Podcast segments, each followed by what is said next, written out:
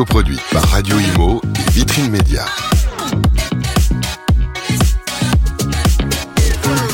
Eh bien bonjour à toutes et à tous, merci d'être avec nous. Et voilà, c'est le numéro 3 de la collection On se dit presque tout. Et on s'était dit d'ailleurs de le faire autour d'une table. Et pourquoi pas, puisque finalement, c'est le lieu où s'exprime, euh, le lieu intime où s'expriment toutes les euh, idées. On a nommé cette émission la relation client. Écoutez bien, on ne peut pas faire mieux. Ou comment orienter l'entreprise vers l'amour de ses clients et comment la tech favorise le rapport amoureux, on est allé très fort quand même, le rapport amoureux entre les clients et euh, l'entreprise. voilà, c'est parti pour l'émission. On se retrouve tout de suite après ça. On se dit presque tout sur Radio Imo. Eh bien les amis, euh, comme il est d'usage dans notre émission, je vais vous faire un petit speech euh, avant de présenter nos invités. L'immobilier, on va parler d'immobilier puisque après tout, on est dans un univers immobilier. L'habitat en particulier, c'est le premier marqueur social des Français. Et d'ailleurs, à ce sujet, les Français historiquement, entretiennent un rapport particulier avec leur habitat, pour deux raisons.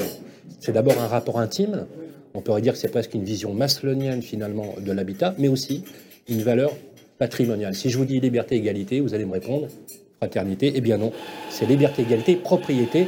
Jusqu'en 1792, on a remplacé le mot propriété par fraternité. Donc on peut dire que les Français ont inventé le droit de propriété.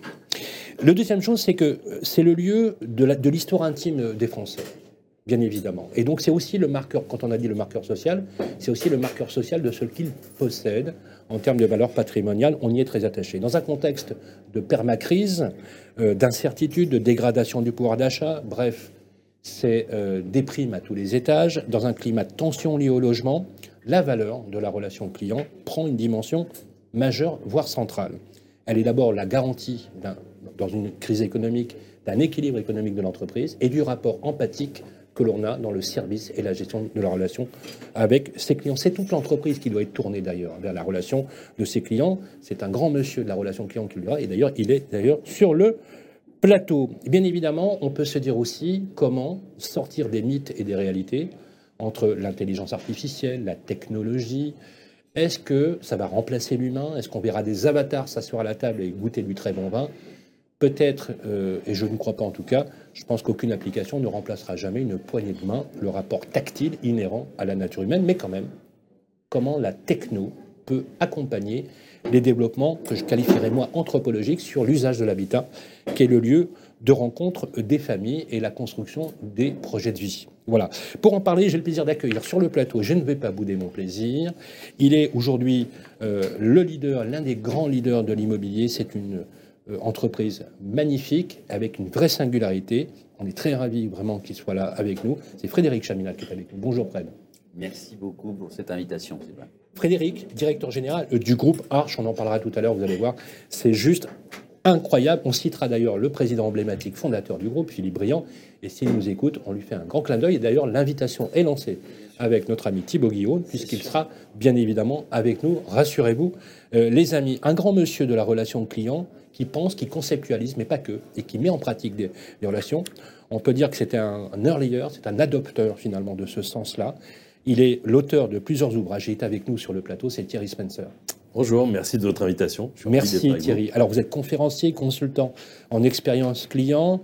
Euh, alors je, cite, euh, je cite quelques livres. Hein. Avez-vous le sens du client, le management de la relation client, symétrie des attentions, on en parlera tout à l'heure, digitalisation et coproduction, les erreurs à éviter en entretien et comment j'ai et comment j'ai raté mon entretien d'embauche. Vous allez voir, ça va être haut en couleur. Vous allez nous donner en fait euh, justement votre analyse sur la gestion de la relation client.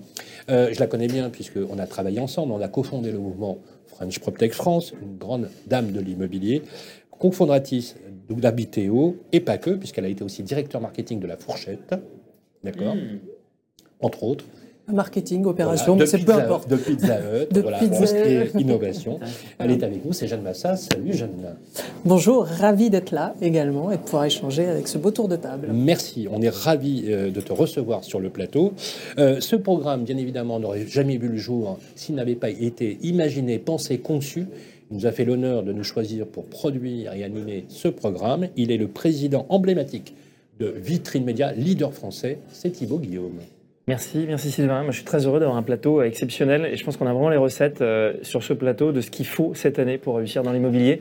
Donc, je suis euh, très heureux. C'est un plateau euh, exceptionnel. Alors, Thibault, on s'était dit, on va se dire presque tout. On dit Et, et on s'est dit, on va le faire autour d'une table. Pourquoi? Oui. Parce que c'est le moment rêvé pour échanger, c'est un moment convivial. Euh, on parle d'immobilier parce que c'est quand même ça, c'est un plateau immobilier. Et les moments conviviaux, ce sont des moments où on peut échanger euh, et où on apporte des bonnes recettes, des bons conseils pour cette année à nos, à nos clients et puis euh, bien sûr à, tout, euh, à tout, tout le monde immobilier. Voilà, et vraiment, vraiment merci Frédéric d'être là. Le numéro un pour moi de l'immobilier de proximité. Parce que c'est ça qui fait la différence dans l'immobilier. On va parler bien sûr de digital, parce que de la PropTech et tout ce que peut faire hein, la technologie pour aider l'agence, mais euh, ça remplacera jamais le contact, la proximité. Euh, c'est assez incroyable ce qu'a fait Arch et ce que c'est que ce groupe qui est un- euh, emblématique et incroyable effectivement dans son développement. Et puis vraiment un sujet majeur, la relation client. Je pense que c'est la clé, la relation client, pour euh, garder ses clients, pour se faire connaître. Euh, et pour qu'on parle euh, de l'agence immobilière, euh, c'est clé. Donc c'est vraiment un sujet clé, c'est vraiment un plateau clé aujourd'hui pour euh, apporter des bonnes informations à tous ceux qui nous écouteront jusqu'au bout. Merci euh, Thibault. Vous voyez, tout- un programme ou en couleur, mais comme il est d'usage dans un restaurant, moi ce que je vous propose, c'est qu'on vous donne envie de venir ici, ici à Fleur de Pavé, dans le deuxième arrondissement. Nous allons recevoir le second de cuisine qui va nous parler du menu, parce qu'avant tout, on veut savoir de quoi nous allons être euh, cuisinés, Oui. régalés avec les choix qui sont faits. On se retrouve tout de suite après. On se dit presque tout sur Radio Imo. Eh bien voilà, nous sommes de retour ici euh, dans ce restaurant qui s'appelle Fleur de Pavé euh, et nous sommes accompagnés du second de cuisine puisque le chef euh, est euh, appelé à l'extérieur, c'est Sylvain Sandra, mais Maxime Chibold qui est avec nous au top du top.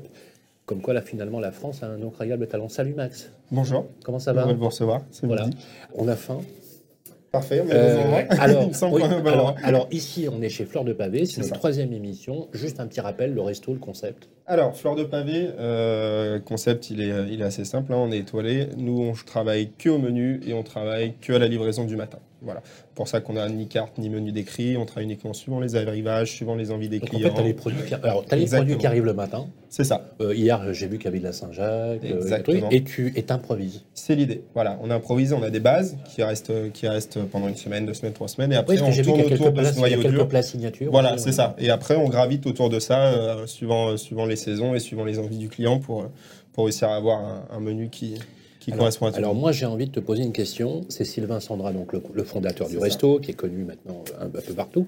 Alors, vas-y, parle-nous un peu du menu là. Alors, euh, on va commencer avec le plat signature, euh, le, le chou-fleur en deux textures, euh, vanille. Derrière, on va aller sur euh, une tartelette au petit pois. Ah, ça, j'adore. Une Ah, entrée, euh, une euh, une presque sucrée, voilà, euh, une entrée presque sucrée avec une pâte fine et craquante, mousse de petits pois, quelques petits pois travaillés en ceviche et un petit peu de poutargue. Et sur le plat, du coup, on a laissé le choix entre le carré d'agneau, carré d'agneau de Lozère qu'on a grillé au barbecue, euh, servi avec des moris, moris farcis au comté et à l'ail des ours. Je pense qu'avec Frédéric Chaminade, on va Ça beaucoup devrait être, ça devrait être gourmand. Voilà. Et du coup, le second plat, c'est le rouget. Voilà, Le rouget. rouget cuit à l'unilatéral avec quelques betteraves qu'on a glacées à la mélasse de grenade et une sauce au vin rouge qu'on fait du coup avec les arêtes du rouget, euh, vin rouge et euh, qu'on lie avec les abattis du rouget. Voilà. Question. Euh, Est-ce qu'on peut numéroter les abattus Non. Sylvain, j'ai une question quand même. Oui, oui. Est-ce qu'on se laisse des libertés le jour où le, le- le chef n'est pas là? Est-ce qu'on Oui. tu- Totalement. Et, euh, mais c'est une liberté qui nous est euh, imposée, je dirais, Mm. euh, et de par le, le chef, euh, qui nous pousse tous à, à travailler euh, librement, Mm. mais, mais aussi et surtout imposée par, par les clients. euh, qui viennent quasiment, quasiment quotidiennement. Là, ce midi, j'ai un client qui est au comptoir, qui était là il y a trois jours et qui était là la semaine dernière. Euh, voilà. Donc, on a refait un menu sur mesure, toujours dans la même idée. On a reçu des petites asperges vertes. ils, euh, ils- veulent effectivement découvrir voilà. des choses nouvelles à bah, chaque fois. si- S'ils reviennent, en fait, c'est que déjà ils savent qu'ils vont bien manger, mais surtout ils savent qu'ils vont manger des choses différentes. Voilà. Euh, bien manger, c'est bien, mais si on mange la même chose tous les jours, euh, on va aller voir ailleurs, ce qui est normal. Voilà. Euh, nous, l'avantage qu'on a, c'est qu'on peut venir tous les jours et euh, manger quelque chose de différent tous les jours. Et Alors. Victor, lui, il est pâtissier. C'est ça. C'est Et il nous a créé un dessert que j'ai eu le plaisir de goûter hier. En avant-première, étiez le tout premier, ouais. Allez, dis-nous, ouais, franchement. Tout premier, Euh, super dessert. Euh, très belle création que j'ai moi découvert ce matin. Euh, il a fait un très très joli travail entre, autour de la fraise et de la verveine. Voilà. Sous différentes textures, différentes, assaisonnement. Un jus de verveine. C'est ça. Et même un sorbet à la verveine. C'est ça. Non, Euh, pas un sorbet à la verveine. Si, si. Si, sorbet verveine. Si, et Voilà. une ganache montée à la verveine. Une aussi. ganache à verveine, exactement. On a la verveine sous trois préparations, en ganache, en sorbet et en sirop, et du coup sous trois assaisonnements différents. On va avoir le sorbet qui est plus sur les acides, euh, le- la ganache qui est plus sur les gras, les sucres, et le sirop euh, qui est plus sur le, le- le côté herbacé de la verveine. Tu sais ce que je me dis? Dites-moi, Que j'ai un job en or. ça va On est pas mal lotis non plus. Voilà, c'est- pas mal. Voilà pour le menu, les amis. Parce que avant le débat, il nous fallait euh, le menu. Ça vous plaît? Oui, ça a l'air exceptionnel. Eh ben voilà, il n'y a plus qu'à Euh, il y a- il y a plus qu'à démarrer. Les amis, un grand merci à Maxime Chibol, le seconde cuisine. Ici, on est à Fleur de Pavé, 2 rues, 5 rue Paul Lelon. Cinq rue Paul Lelon. 5 rue Paul Lelon, dans le deuxième arrondissement. C'est très accessible. Il y a des métros, il y a des parkings à côté. Vous venez ici sans aucune modération. Merci Maxime. Merci à vous. Merci. À tout de suite. On se dit presque tout sur Radio Imo. Eh bien voilà, nous sommes à table, bien évidemment, euh, avec euh, toute la franche fraternité que nous avons ici euh, autour de, cette table. Alors, on a parlé tout à l'heure, effectivement, de la relation euh, client. Euh, je vais commencer par vous, Frédéric. Justement, chez Arche, dans un contexte où l'immobilier a toujours, par nature, un côté cyclique, j'allais dire, on a rasé gratis pendant 12 ans. Non, mais euh, voilà, argent pas cher, même gratuit. Euh, pouvoir d'achat qui était en augmentation. Euh, les Français ont gagné du mètre carré. On avait effectivement des taux d'intérêt historiquement les, plus bas. Ça a duré 12 ans. 12 ans. J'ai calculé à peu près les périodes dans lesquelles on a eu une belle embellie, tant sur l'ancien que sur le neuf, faut le dire. Beaucoup, beaucoup sur l'ancien. Alors justement, chez Arche, euh, vous avez bénéficié aussi de cette embellie, bien évidemment, qui a porté aussi le développement euh, du groupe. Peut-être dire un mot d'ailleurs sur, euh, sur le groupe Arche. Comment, dans un contexte de permacrise, entre guillemets, on rétablit, on, fait adopter à toutes ces troupes, parce que vous avez une galaxie absolument incroyable, le service et les jetons de la, raison- de la relation client auquel vous êtes particulièrement attaché? On- Alors d'abord, euh, le groupe Arche, c'est un homme. C'est Philippe Briand, c'est son fondateur, c'est une vision. Euh, c'est ensuite une équipe qu'il choisit, parce qu'on parle de relations clients, on parle donc de relations humaines. Et en interne aussi, c'est important. Euh, on dit souvent qu'on ressent à l'extérieur ce qui se passe à l'intérieur d'une entreprise, et, je crois que c'est le cas euh, chez Arch, et on y travaille. La, la relation client, c'est le cœur du fonctionnement. Notre phrase régulière, c'est de dire que si ça va pour nos clients, ça ira pour nos équipes et nos collaborateurs. Et c'est vraiment important dans notre logique de développement. Alors autour de ça, il y a des outils, il y a plein de choses qu'on va pouvoir développer, mais le principal, c'est la relation humaine. Euh, on a euh, des tas d'exemples. Euh, on va dire que on est romantique. C'est une invention de notre, notre président, de Philippe Briand, c'est de faire les appels romantiques. C'est de dire que ce que font, plus nos banques. Vous avez un banquier, fait longtemps qu'il vous appelle plus euh, pour avoir des nouvelles. Quand il vous appelle, c'est forcément que ça va mal ou c'est déjà trop tard. Et le principe, nous, c'était c'était justement de prendre ça à cœur et de se dire comment on peut avoir un lien avec notre client régulier et le mettre en place euh, de manière régulière avec nos équipes. Et c'était de déterminer l'appel romantique. C'est d'appeler le client et de ne rien avoir à lui dire que de lui dire bonjour, que de lui dire qu'on s'occupait bien de lui, que lui donner quelques nouvelles de son bien, mais sans aller plus loin. Parce que souvent, quand vous êtes propriétaire, quand vous recevez un coup de téléphone de votre agence, c'est que forcément, il y a un problème. Le locataire est parti, il y a un impayé, il y a une dégradation, un sinistre, etc. Et bien là, pour une fois, il recevait un coup de téléphone, et c'était juste pour lui dire, tout va bien. C'était pour prendre des nouvelles. Et donc, c'est ce qu'on fait, et c'est ce qu'on fait depuis euh, quelques années, et ça participe pour beaucoup. Quand on parle relation client, pour moi, c'est ce qui symbolise le plus. sur des, sur des actions précises, relation. concrètes euh, Exactement. des équipes. Alors, Ouais. Briand, vous en parlerez mieux que moi parce que c'est lui, il l'a inventé. Ce système, c'est vraiment pour rendre à César. Il a inventé ce système-là. Mais je suis content d'être autour d'une table parce que c'est peut-être un des seuls endroits où je peux le battre. Et donc, euh, je suis bien content d'être autour de cette table avec vous. Voilà. En plus, et c'est un sujet extrêmement euh, im- important, euh, puisqu'il y a quelques jours, je suis allé euh, au siège du groupe Arche pour euh, faire des interviews de, ceux qui dirigent les différentes filiales du groupe. Et on a conclu l'in- l'interview avec Philippe Briand. Et il, il a eu cette phrase en disant Moi, j'ai juste envie de dire à mes collaborateurs que je les aime. Et c'est quand même pas évident dans un monde convenu, corporate, où, vous savez, hein, Thierry, on a des éléments de langage, etc., où on a un président qui se fout complètement, finalement, de ce qu'on va penser de ça, et qui a une nature, un naturel, une sincérité à fleur de peau vers une, une affection réelle envers ses collaborateurs. Ça, c'est rare. Est-ce que, finalement, c'est le fait que Philippe, étant le propriétaire 100% de son groupe, lui donne cette liberté, euh, Frédéric, Bien sûr. de parole? Bien sûr. C'est la plus grande spécificité du groupe. On peut dire qu'on va être meilleur dans tel domaine, qu'on a telle autre chose, qu'on a le plus beau développement, qu'on a ceci, qu'on a cela. Le point principal, c'est que c'est une entreprise familiale et dont le fondateur détient 100% du capital et, peut demain décider de son évolution et de son fonctionnement. Il y a une adhésion, évidemment, qu'on adhère à une idéologie, un fonctionnement, une organisation, mais on adhère aussi à un homme quand on est chez Arch, clairement. Euh, après, il se trouve que on a plusieurs modèles économiques représentés dans cette structure, euh, les agences dites vitrées, très classiques. Euh, on a aussi des mandataires, on a des réseaux de franchise, on a des réseaux intégrés. Euh, donc on a des politiques un petit peu différentes, mais avec un, respect comme seul un homme qui a une vision peut le faire, c'est un respect de chacun. Le respect de la vision de chacun. On a fait le choix de garder des marques indépendantes. On a fait le choix à un moment donné d'avoir un CITIA au milieu de tout ça qui a sa propre politique et qui est très différente en termes d'industrialisation, j'allais dire, par rapport à quelques-uns de ses, ses concurrents. On a un fonctionnement de proximité client et on revient toujours sur la même question et souvent après une heure, deux heures de, de travail ou de brainstorming ou, ou, euh, de réunion de travail avec nos équipes, la question fondamentale qu'on se pose à chaque fois, c'est est-ce que ça va plaire à notre client? Alors justement, bah merci Fred, puisque vous me permettez de faire cette transition vers Thierry. Euh, souvent, les dirigeants décident des orientations sur ce sujet en termes de management, de management intermédiaire. Est-ce que les équipes adoptent facilement ces orientations et comment le faire vivre, comme le fait vivre par exemple le groupe Arch avec votre groupe? Alors, je, pense que ce qui, ce m'avait beaucoup frappé, j'ai fait une intervention pour vous il y a quelques, quelques années, c'était à Nice, je crois. Et euh, effectivement, quand on a un président fondateur qui incarne les valeurs, c'est un peu ce qu'on trouve dans les startups, par exemple. Dans les startups, la stratégie est très, est très claire. Les valeurs sont euh, d'abord les valeurs des fondateurs ou des fondatrices. Et autour, eh ben, on recrute des gens qui partagent ces mêmes valeurs. Donc le grand enjeu pour les entreprises quand elles grandissent, c'est finalement de, de s'assurer que tout le monde est bien aligné sur euh, nos convictions, euh, nos croyances profondes et partagées au sein de l'entreprise. C'est ce qu'on appelle souvent euh, la culture client. hein. Bah, la culture client, c'est euh, c'est des, croyances qui sont partagées au sein d'une organisation.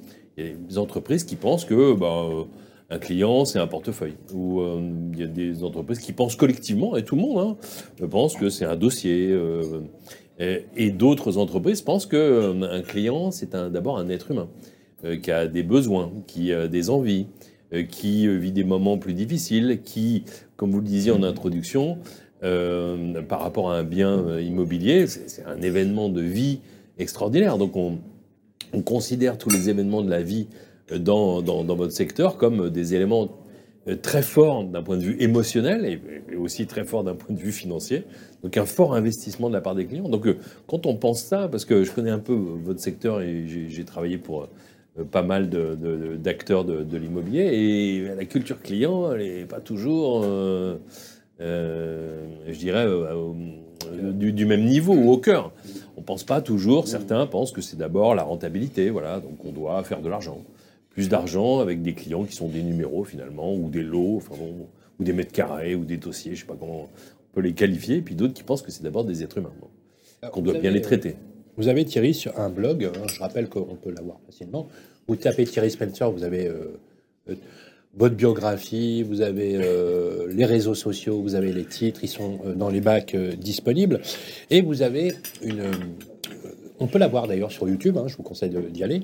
Vous avez répertorié 10 citations pour illustrer un petit peu en filigrane le propos. Je vous propose d'ailleurs de reprendre comme ça, au fur et à mesure de notre déambulation gastronomique, quelques citations. Il est plus facile d'aimer une marque lorsqu'elle vous aime en retour.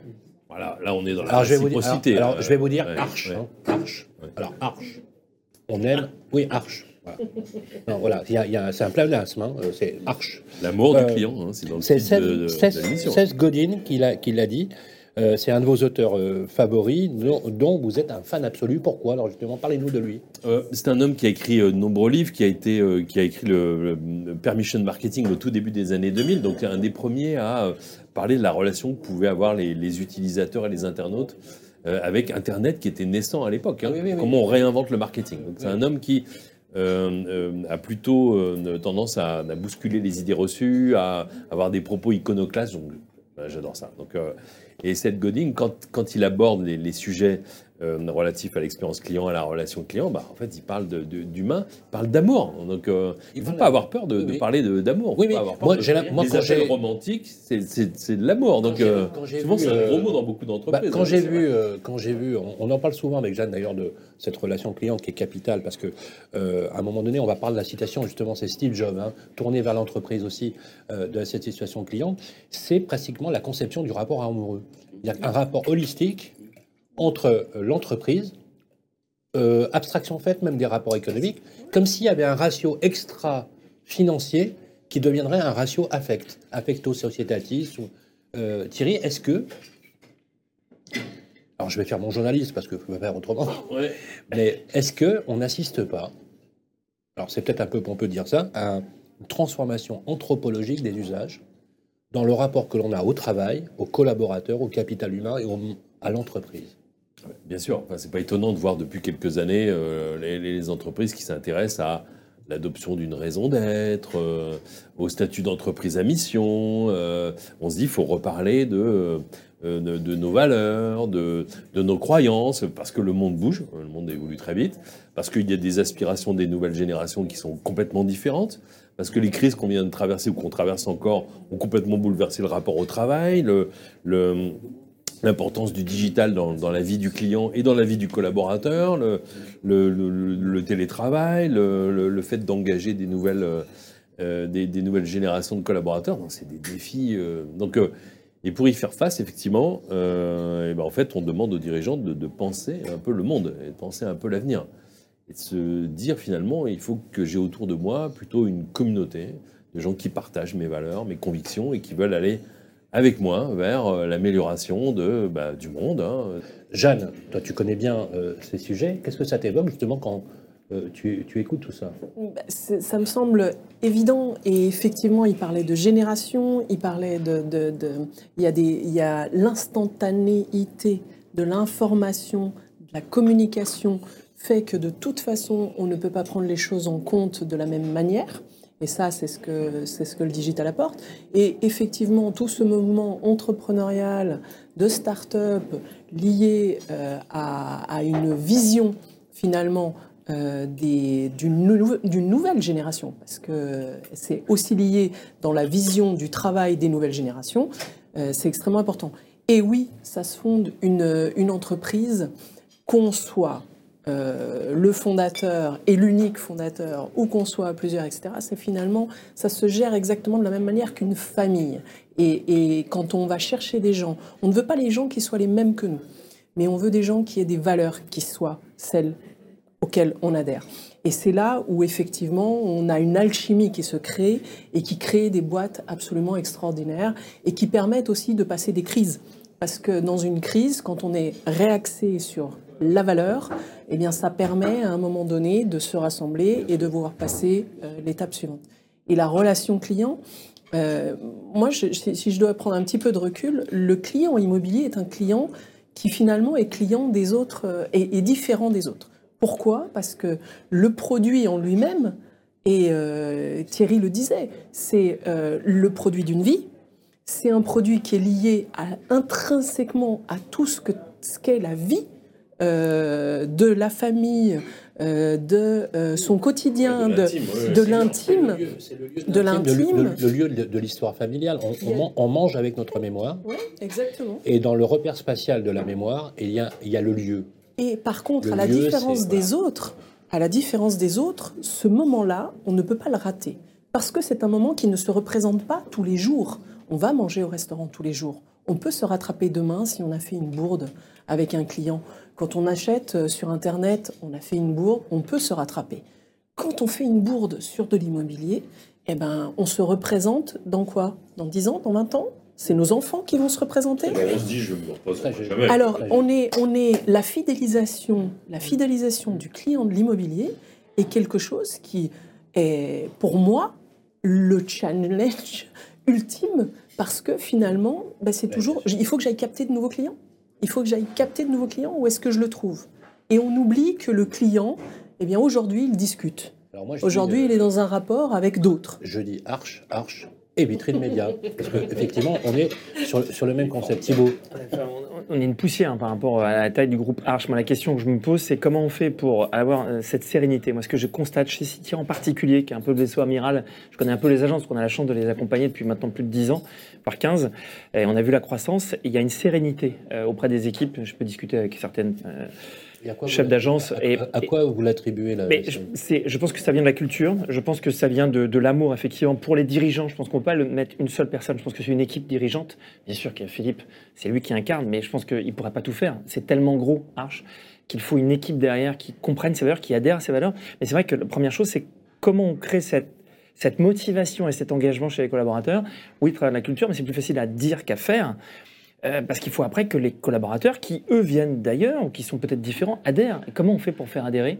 Ça, c'est le miracle certainement des, entreprises qui réussissent, euh, comme Arch, parce que c'est une réussite. Et qui en plus agrège des entreprises très différentes, enfin différentes, avec des cultures différentes. Donc comment on fait pour agréger une culture globale sur des cultures différentes et que ça marche? Ça, Surtout qu'en plus, vous êtes. je- alors, ça c'est une question. Surtout, vous êtes plutôt, et Philippe le, le- le dira ici, on l'espère, euh, successful dès le départ, puisque en fait, euh, vous avez démarré avec rien, et même le rien, vous l'aviez pas, on va dire. Donc, euh, comment on fait en 30 ans pour devenir numéro un? Parce qu'on on peut chiffrer hein, quand même, c'est juste colossal. Euh, vous maîtrisez toute la distribution, je, je précise pour ceux qui nous écoutent, vous, maîtrisez quasiment plus de 80% de toute la distribution des produits immobiliers à travers les cinq plus gros réseaux de franchise français. On on peut le dire? Bon. Ensuite, vous ne faites pas que ça. Vous accompagnez vos clients sur le financement, sur les travaux. Vous êtes présent dans le- euh, chez les bailleurs sociaux. Euh, vous êtes présent sur l'assurance avec Saint-Pierre Assurance, qui est devenue une entreprise qui est quasiment à deux doigts de devenir une compagnie d'assurance, qui a démarré, encore une fois, avec euh, euh, zéro. Je crois que c'est Maud Van Vink qui est, qui, est, qui est à la tête de Saint-Pierre Assurance sur une feuille de papier. Elle m'a raconté un peu l'histoire, c'est juste incroyable. Et comment on fait Et vous, vous y êtes aussi depuis le début. D'ailleurs, vous, vous êtes à l'origine. Et d'ailleurs, Frédéric est à l'origine un homme de la communication. Il était patron de référence. Euh, c'était, euh, euh, et, et vous, vous, êtes- vous avez accompagné, vous avez un, il y a un état-major très fidèle, parce que la fidélité, c'est aussi une des marques, et j'aimerais qu'on en parle tout à l'heure, euh, dans l'entreprise. Euh, c'est pas des mercenaires. Euh, il y a une vision presque compagnonique, euh, j'allais dire, et artisanale du métier, tout en étant un groupe à dimension nationale. Comment c'est possible? Alors, On veut des clés. hein, comment ça, on fait pour les appliquer. Non, effectivement, euh, Vous avez conscience de, de l'image que vous, que, que vous renvoyez Philippe Brion serait, serait, euh, euh, certainement euh, le plus habile euh, à- pour euh, répondre à, à cette question, mais pour l'accompagner depuis 25 ans, je pense que je peux être son, son porte-parole. Euh, c'est la stabilité. La stabilité des équipes, la stabilité du message, la stabilité de la vision. C'est les trois points qui regroupent tout ça. Stabilité des équipes, parce que vous le disiez, il y a une équipe euh, extrêmement fidèle qui est là depuis en moyenne euh, 20 ans pour euh, euh, tous les cadres de la petite équipe euh, au- autour de lui. Euh, mais c'est aussi euh, des gens qui nous ont rejoints, qui ont adhéré à Systema. Parlons de nos patrons de franchise. Si on regarde nos patrons de franchise, si on regarde un Yann Géano, un Charles Marinakis, euh, c'est une histoire avec leur marque Ah oui, euh, longue euh, et, et qu'ils ont, à un moment donné, ils ont raccroché leur bateau au nôtre. Et donc, ils sont même venus consolider avec leur histoire la nôtre. Et quelque part, c'est ce système qui se fait. Oui, vous avez raison, il y a un petit côté compagnonique dedans parce qu'il y a des étapes, parce qu'il y a des franchissements à faire, parce qu'il y a, euh, à un moment donné, des âges à parcourir. Et, et, et, euh, et voilà, et on, on va toujours éviter les choses qui vont trop vite. On va toujours éviter. On, on va avoir peut-être un peu de raisonnement et un petit peu de, de recul. Et puis après, il y a une grande discussion. Alors, il y a un chef, hein, il y a un capitaine, bon, il est là. Mais en réalité, les dossiers sont souvent ouverts sur la table, débattus. Euh, il y a un vote quasiment entre euh, 3-4 collaborateurs de la, de la COMEX là-dessus, et puis il y a un vote prépondérant.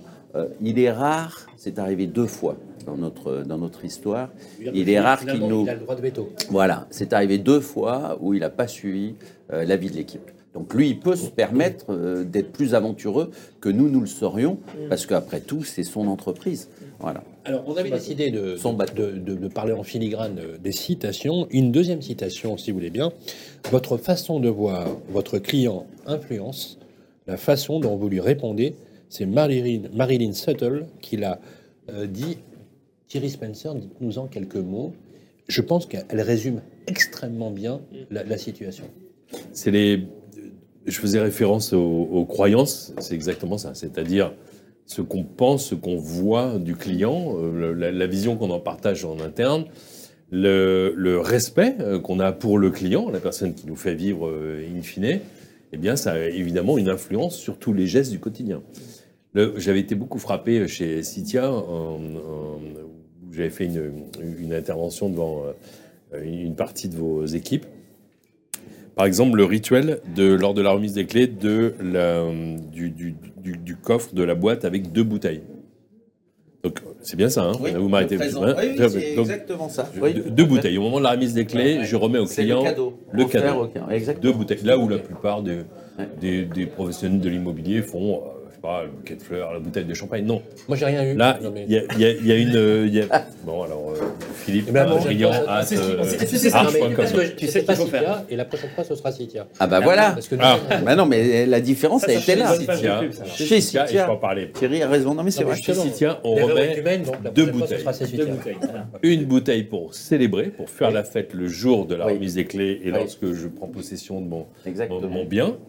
Et une autre qui est un vin de garde généralement. hein, Tout à on fait. dit, c'est pour euh, euh, euh, incarner cette, euh, non seulement la garantie décennale, etc., Ouais. mais la relation dans la durée. Je, je suis touché. Vous ayez re- et retenu Ah ouais. euh, Mais le, les autres le ne savent pas message faire et- ça. et C'est- le Les autres ne savent pas faire ça. Ils n'ont pas compris qu'il fallait du sens.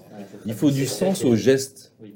Et donc, et- Le geste, absolument. C'est-à-dire de se dire, euh, si après tout on se dit, parce que la plupart, la plupart des entreprises, du- enfin, 100% des entreprises du CAC 40 disent, le client est au cœur de nos préoccupations. Bon, ok, bon, ils ont dit ça, ils se sont dit, bon, ça y est, c'est fait. Ils font un projet où ils améliorent les outils. Le discours, vous voyez, Thierry, il est convenu. En fait. Bah oui, mais bien sûr, mais bien sûr. Mais après, il faut le faire, il faut incarner. Entre, eux, on, on peut pas être sur scène face à tous les collaborateurs en disant bon, le client est au cœur de nos préoccupations, puis on retourne aux affaires courantes. Non. Bon, mais si on dit le client est au cœur de nos préoccupations, donc il faut prendre en compte les émotions du client. Et Jeanne en parlait tout à l'heure. C'est-à-dire, c'est un, un moment, euh, ce sont des moments exceptionnels dans la vie. Donc, euh, qu'est-ce que je fais pour marquer ma, ma, ma considération, pour incarner, pour symboliser le fait que j'ai pensé à vous dans ce moment-là? Donc, si je me mets à votre place, je me dis, bah, le jour où on me remet les clés, on va pas me remettre euh, n'importe quel cadeau, on va me remettre des symboles, des, des symboles de notre attachement. Un, il faut faire la fête parce que c'est un, un événement pour vous. Donc j'ai la bouteille de champagne. Mais on Et sera puis- toujours là. Et on sera toujours là. Donc gardez-le et puis penserez à nous dans 10 ans, on sera encore là. Ah, c'est Jeanne- génial, non? Jeanne, C'est vraiment. Non, mais c'est génial. Euh, en fait, vous savez qu'on va tous finir par postuler chez, chez, chez A. Ça devient dangereux, là. Le vrai sujet, c'est comment on traduit auprès des collaborateurs, même une idée ou un principe, ou, ou une culture annoncée ou affichée. Ouais, ouais, Et c'est très difficile parce qu'on est tous à dire il faut s'occuper du client. Mais concrètement, comment font chaque service, déjà individuellement et ensemble? En fait, c'est très compliqué. Parce que chacun a sa vision du collaborateur, du client. Eh ben, justement, Et ça si, passe tu sa de permets, si tu me permets, euh, Thibault, C'est- quasi la question- impossible. Je voudrais poser la question. C'est le défi qu'on se donne aujourd'hui. Est-ce que l'enjeu n'est-il pas, pour toi, Thibault, Ouais. et je fais circuler la parole, l'enjeu ne serait pas sur la formation Oui. La formation oui. et les moyens mis en œuvre. Oui. Mais quand je parle de formation, je parle pas, euh, je, je parle pas, je parle pas de, de, de, de, La formation. De, théorie. Ou de dire euh, on a une obligation de formation Non. ou j'engage quelque chose qui est extrêmement Ouais. concret et qui porte des fruits. Excellente idée. Et je, et je vais l'appliquer parce qu'effectivement, il faut constamment informer euh, les collaborateurs sur des sujets clés comme ceci. Et cette année en particulier, euh, parce que le client est. Oui, il faut savoir lui parler, il faut savoir le, le garder. Euh, et c'est loin d'être si facile en fait. Euh, parce qu'on a tous une conception différente. Voilà. Mais ce qui est euh, sur. Il faut. Il faut La formation, c'est Ouais. vraiment le, pour, pour moi, c'est même l'artère morale. aidé par la technologie? L'artère C'est un peu ça le la- sujet la- du jour. la- la- C'est déjà on une fois qu'on a la vision. On va y venir dans la deuxième partie. de C'est vrai, c'est vrai. Excuse-moi. Une fois qu'on a la vision, euh, c'est comment est-ce qu'on la transmet, mais comment est-ce qu'on la transmet à, à toutes les phases? Et en fait, c'est dans la phase de recrutement Parce que finalement, la vision, on a dit, si elle se base sur des valeurs, c'est comment est-ce qu'on teste ces valeurs auprès des personnes qui veulent rentrer chez nous? Étape 1. Ensuite, comment est-ce qu'on accueille? On est la même chose, on est sur de l'accueil client. Comment est-ce qu'on accueille le futur collaborateur? Et ce temps-là, ce temps-là de l'accueil du futur collaborateur est extrêmement important. Et, et, et, ensuite, effectivement, comme on le traite tout du long, mais ces moments-là sont des momentum, les mêmes momentum finalement que l'on doit mettre en place par rapport à nos clients. Et ça, ça semble Alors évident. il y a un rituel chez Arch pour l'accueil. ça y est, ils ont, ils ont tout décrypté. Il y a un rituel pour les collaborateurs, mais aussi un rituel pour les futurs cadres et les cadres dirigeants. C'est juste incroyable. Frédéric tu, abordais quel rituel? Parce qu'il y en a quelques-uns de rituels. Vous voyez, une entreprise forte avec une culture forte, c'est une entreprise qui a des rituels. Ah, c'est évident. C'est évident. C'est ancré pour, pour exprimer, incarner les valeurs, les croyances. il faut des rituels. Et il n'y a pas de mode sur ces rituels. C'est-à-dire que moi, 25 ans après, je me rends compte qu'on a les mêmes rituels pour l'accueil des clients, mmh. mais aussi pour l'accueil des collaborateurs, pour l'accueil des équipes, la manière de faire. Il n'y a pas de mode là-dessus. La manière de dire bonjour, euh, c'est un grand truc chez nous. Alors d'abord, Sylvain, juste pour dire quelque chose, on fait huit fois le budget obligatoire en termes de formation chez nous. Ah euh, donc euh, c'est un vrai leitmotiv, c'est le fil rouge, c'est le fil d'Ariane de notre fonctionnement et de notre organisation. La deuxième des choses, c'est que ces formations sont, bien sûr qu'elles sont sur l'informatique, sur les métiers, sur des choses comme ça, mais on a beaucoup de formations comportementales. Comment on dit bonjour à un client? Comment on l'accueille? Comment on le raccompagne? Comment on répond au téléphone? Au bout de combien de sonneries on doit absolument décrocher son téléphone? Qui on priorise? Le client physique ou le client au téléphone? Etc. etc., etc. Tout le monde passe par là, y compris nos patrons, que l'on met bien volontiers, souvent pendant une semaine, voire 15 jours, à l'accueil d'une de nos agences pour voir ce qui s'y passe dans la réalité pour voir la confrontation, la relation, l'accueil et tout cet environnement. La formation pour dire bonjour, c'est plein d'anecdotes chez nous. Le grand jeu, on est deux ou trois à encadrer, entre guillemets, euh, Philippe Briand dans le cadre des visites du fond, euh, de notre organisation. Et on a toujours un jeune collaborateur qui vient d'arriver, voire un directeur qui est en formation. Et on s'arrange euh, toujours pour faire qu'il croise Philippe Briand pendant la visite du siège, par exemple, quand on reçoit un partenaire et tout ça. Parce qu'il y a le piège. Et le piège, c'est le bonjour au président. Parce que si vous dites bonjour avec la main molle, vous êtes bon pour 10 minutes de leçons de comportement mmh. sur la manière de dire bonjour, en disant tu me dis bonjour monsieur. C'est exactement ça.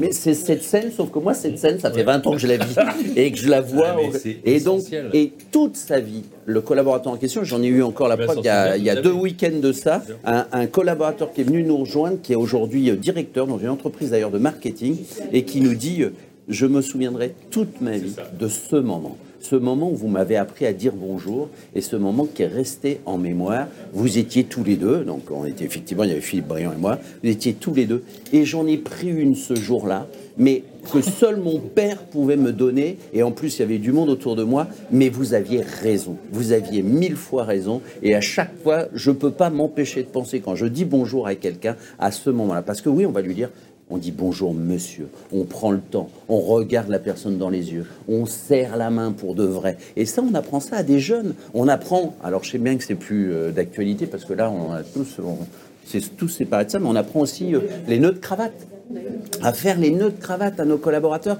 parce que c'est une manière de respecter le client, de se tenir correctement. On apprend à pas s'asseoir sur le bord d'un bureau, mais à s'asseoir sur des chaises parce qu'il semblerait qu'on ait pris du temps pour inventer ce qu'était un fauteuil et une chaise. Donc autant s'en servir. Et les tables, c'est fait pour autre chose.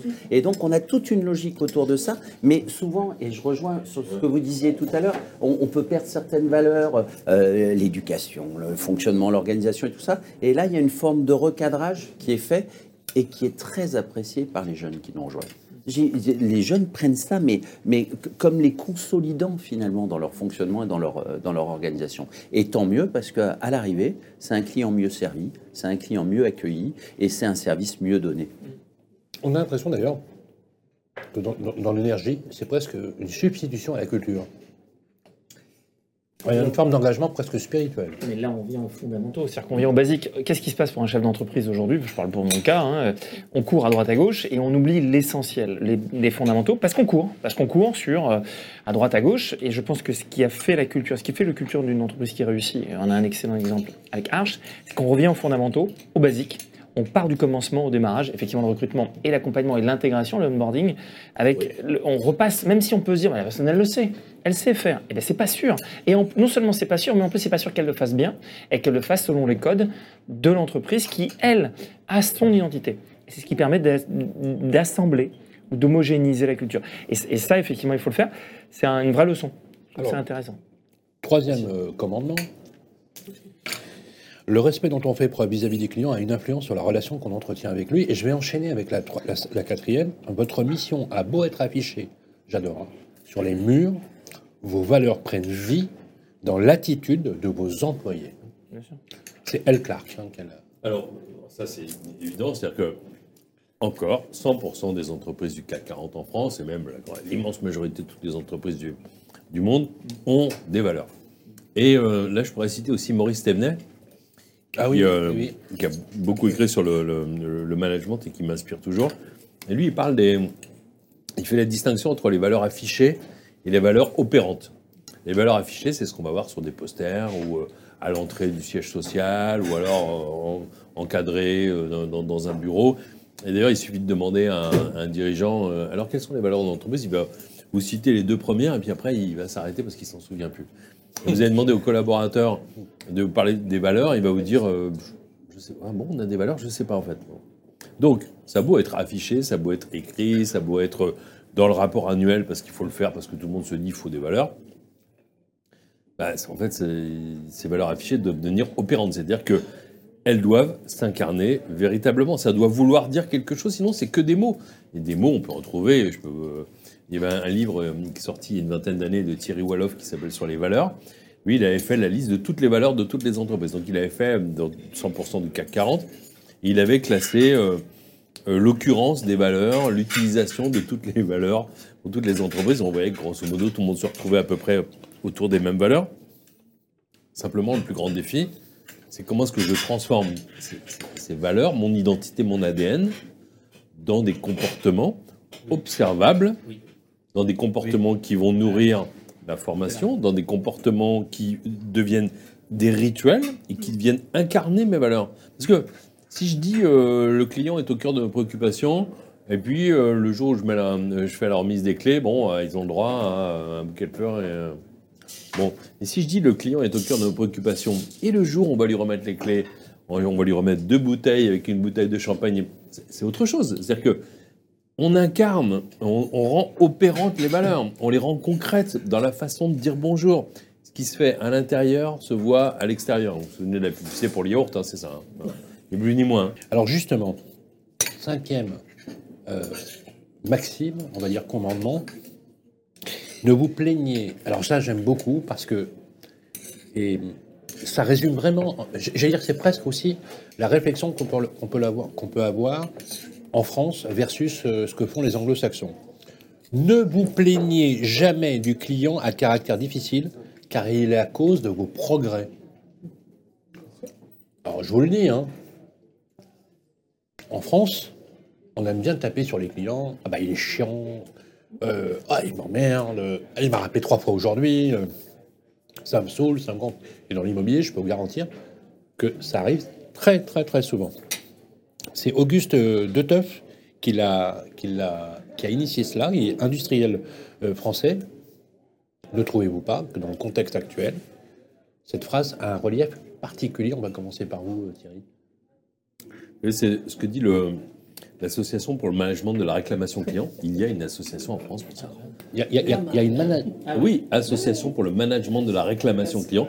Donc je vous invite, j'invite tous, tous les gens qui Vous nous saviez écoutent. ça, euh, Fred? Pas du tout. Non, alors, pas du tout. Donc je suis membre depuis 2006, grâce à Jeanne d'ailleurs, elle qui m'a fait découvrir euh, cette association Ah, mais Jeanne, elle sait tout. joyeux de rire, dont euh, le slogan est transformer le pépin en pépite, qui dit que euh, euh, pour bien servir ses clients, déjà un, se- reconnaître qu'on est faillible et donc que tout ne sera euh, pas jamais un long fleuve tranquille, hein, parce que vous les connaissez, les aléas, euh, dans votre métier. Tous les jours, vous gérez ça, en fait, hein, des, aléas, bien sûr, qui ne dépendent pas de vous. Comment est-ce que je fais pour me rattraper?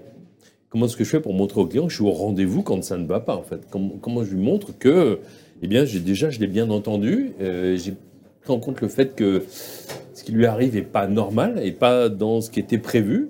Comment est-ce que je vais faire pour me rattraper, pour me faire pardonner?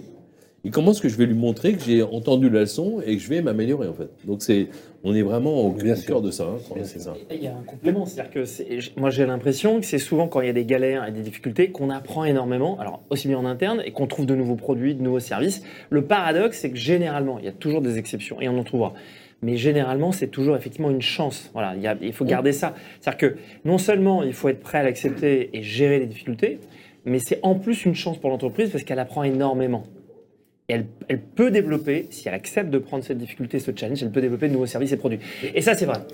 oui, j'aimerais une anecdote. Mais, mais, mais euh, eh ben, on a été confronté pendant deux ou trois ans à une période difficile qui a été le confinement, le Covid, etc.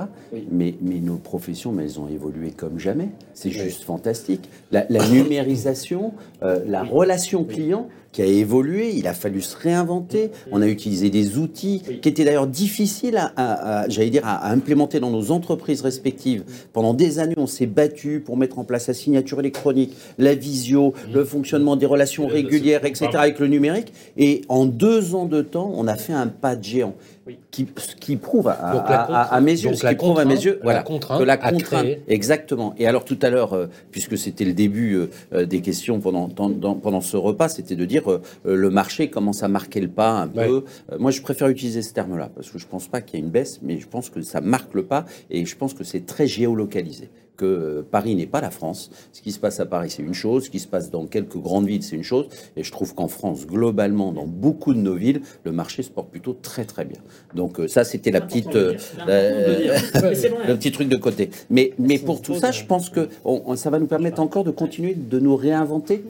et oui, bien sûr qu'à chaque fois qu'il y a une crise, à chaque fois qu'il y a une difficulté à passer, évidemment qu'il faut trouver d'autres solutions. Évidemment que ça nous remet en cause. Évidemment que ça secoue l'édifice. Alors il y a nos rituels, qui reste en place, notre fonctionnement, notre organisation. Et puis autour de ça, il y a aussi une partie à adapter et à faire. Alors j'aime bien aussi cet exemple de dire les 80-20. Euh, on a 80% des bouteilles qui arrivent, qui vont prendre le bouchon correctement, qui vont être fermées, qui vont être impeccables. Ça, j'allais dire, c'est tout le côté industrialisation de nos, nos process, quels que soient les secteurs d'activité. Et on a 20%, les bouteilles vont arriver de travers. Ça va pas se mettre correctement. Et en réalité, j'ai 80% de mes équipes qui vont travailler sur ces 20%. Parce que fondamentalement, le reste, on le l'aura acté, on l'aura fait. Merci pour euh, avoir cité l'exemple euh, des, euh, des, deux bouteilles. J'adore. On a des cadeaux à différents niveaux. On fait aussi ce qu'on appelle un fresh pack pour nos locataires. On met un, petit sac en place pour tous nos nouveaux locataires qu'ils retrouvent dans leur appartement. Et là, vous avez tout ce qu'il vous faut lorsque vous déménagez. Ça va du papier hygiénique au gants MAPA, pour nettoyer, aux produits. Et on a mis tout ça avec un petit carton dessus, signé du directeur de l'agence locale qui souhaite la bienvenue. Voilà, c'est mis par nos collaborateurs dans chacun de nos appartements vacants. Quand les, locataires ou futurs locataires visitent l'appartement, ils voient ce petit sac. Mmh. Peut-être qu'ils ne prendront pas leur appartement chez Citia. Mais ce qui est sûr, c'est qu'ils se souviendront que chez Citia, on offre à un moment donné un petit coffret pour euh, l'entrée dans les lieux du locataire et, et son suivi, puis assez personnalisé parce qu'en fonction des appartements, vous êtes jeune, on va vous mettre euh, la petite canette qui va bien, euh, les préservatifs aussi parce qu'on a des résidences étudiantes et puis c'est pas la peine de se voiler la face, il faut vivre la, vie telle qu'elle est et on le joue là-dessus et c'est fantastique. Et ben ça marche du tonnerre parce que le message, c'est notre client, mais je dois m'adapter, absolument m'adapter. Mais c'est tout cet environnement là, c'était dire on est avec vous, on vous suit, on sait que vous êtes dans une résidence étudiante, vous vivez la, vie à plein régime, et eh ben nous, on eh vous ben, accompagne là-dedans. Alors, c'était pas prévu, mais grâce à Frédéric, je fais toujours mes bonnes transitions, parce que justement, on va passer dans la deuxième partie de l'émission, on va parler du capital humain. Parce que là, ce que vous dites, c'est vraiment l'introduction de la capacité. C'est pour ça. Hein, Donc voilà, je fais une gestion relative en fait euh, de l'émission à, toutes et à tous. Merci encore de nous suivre. Je rappelle que le podcast il est réécoutable sur les plateformes de streaming qui vont bien. Et si vous prenez l'émission en cours, on est ravi d'être avec vous. On se retrouve tout de suite après pour la deuxième partie. On se dit presque tout sur Radio Imo. Voilà, on se retrouve pour la seconde partie de notre émission, comme ça le, le- le plat. Euh, je vous propose justement, on a parlé justement de cette transition grâce à Frédéric Chaminade, que je rappelle quand même que Frédéric Chaminade, est, euh, il a fait de la radio. hein. Donc voilà, il a fait de la radio, il a fait beaucoup de musique, etc. Alors je- j'essaye de... et puis, C'est un homme de communication, donc on a un langage commun, ce qui nous rapproche beaucoup, et justement j'essaye de voilà, de l'emmener en lui disant, euh, Fred, il faut que tu fasses de la radio. La première richesse de l'entreprise, Frédéric, Thierry, Jeanne et Thibault, c'est le capital humain. D'accord? Bon.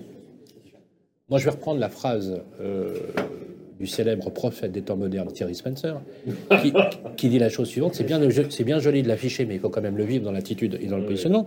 Et je reprendrai le credo, le credo, le credo, version presque religieuse, le credo euh, d'un autre grand de l'immobilier qui s'appelle Philippe Briand. Voilà, le credo de Philippe Briand, président fondateur du groupe Arche d'ancienneté, il faut aimer les gens et c'est les collaborateurs qui font la richesse de l'entreprise. Ils y prennent part et ils doivent y avoir part.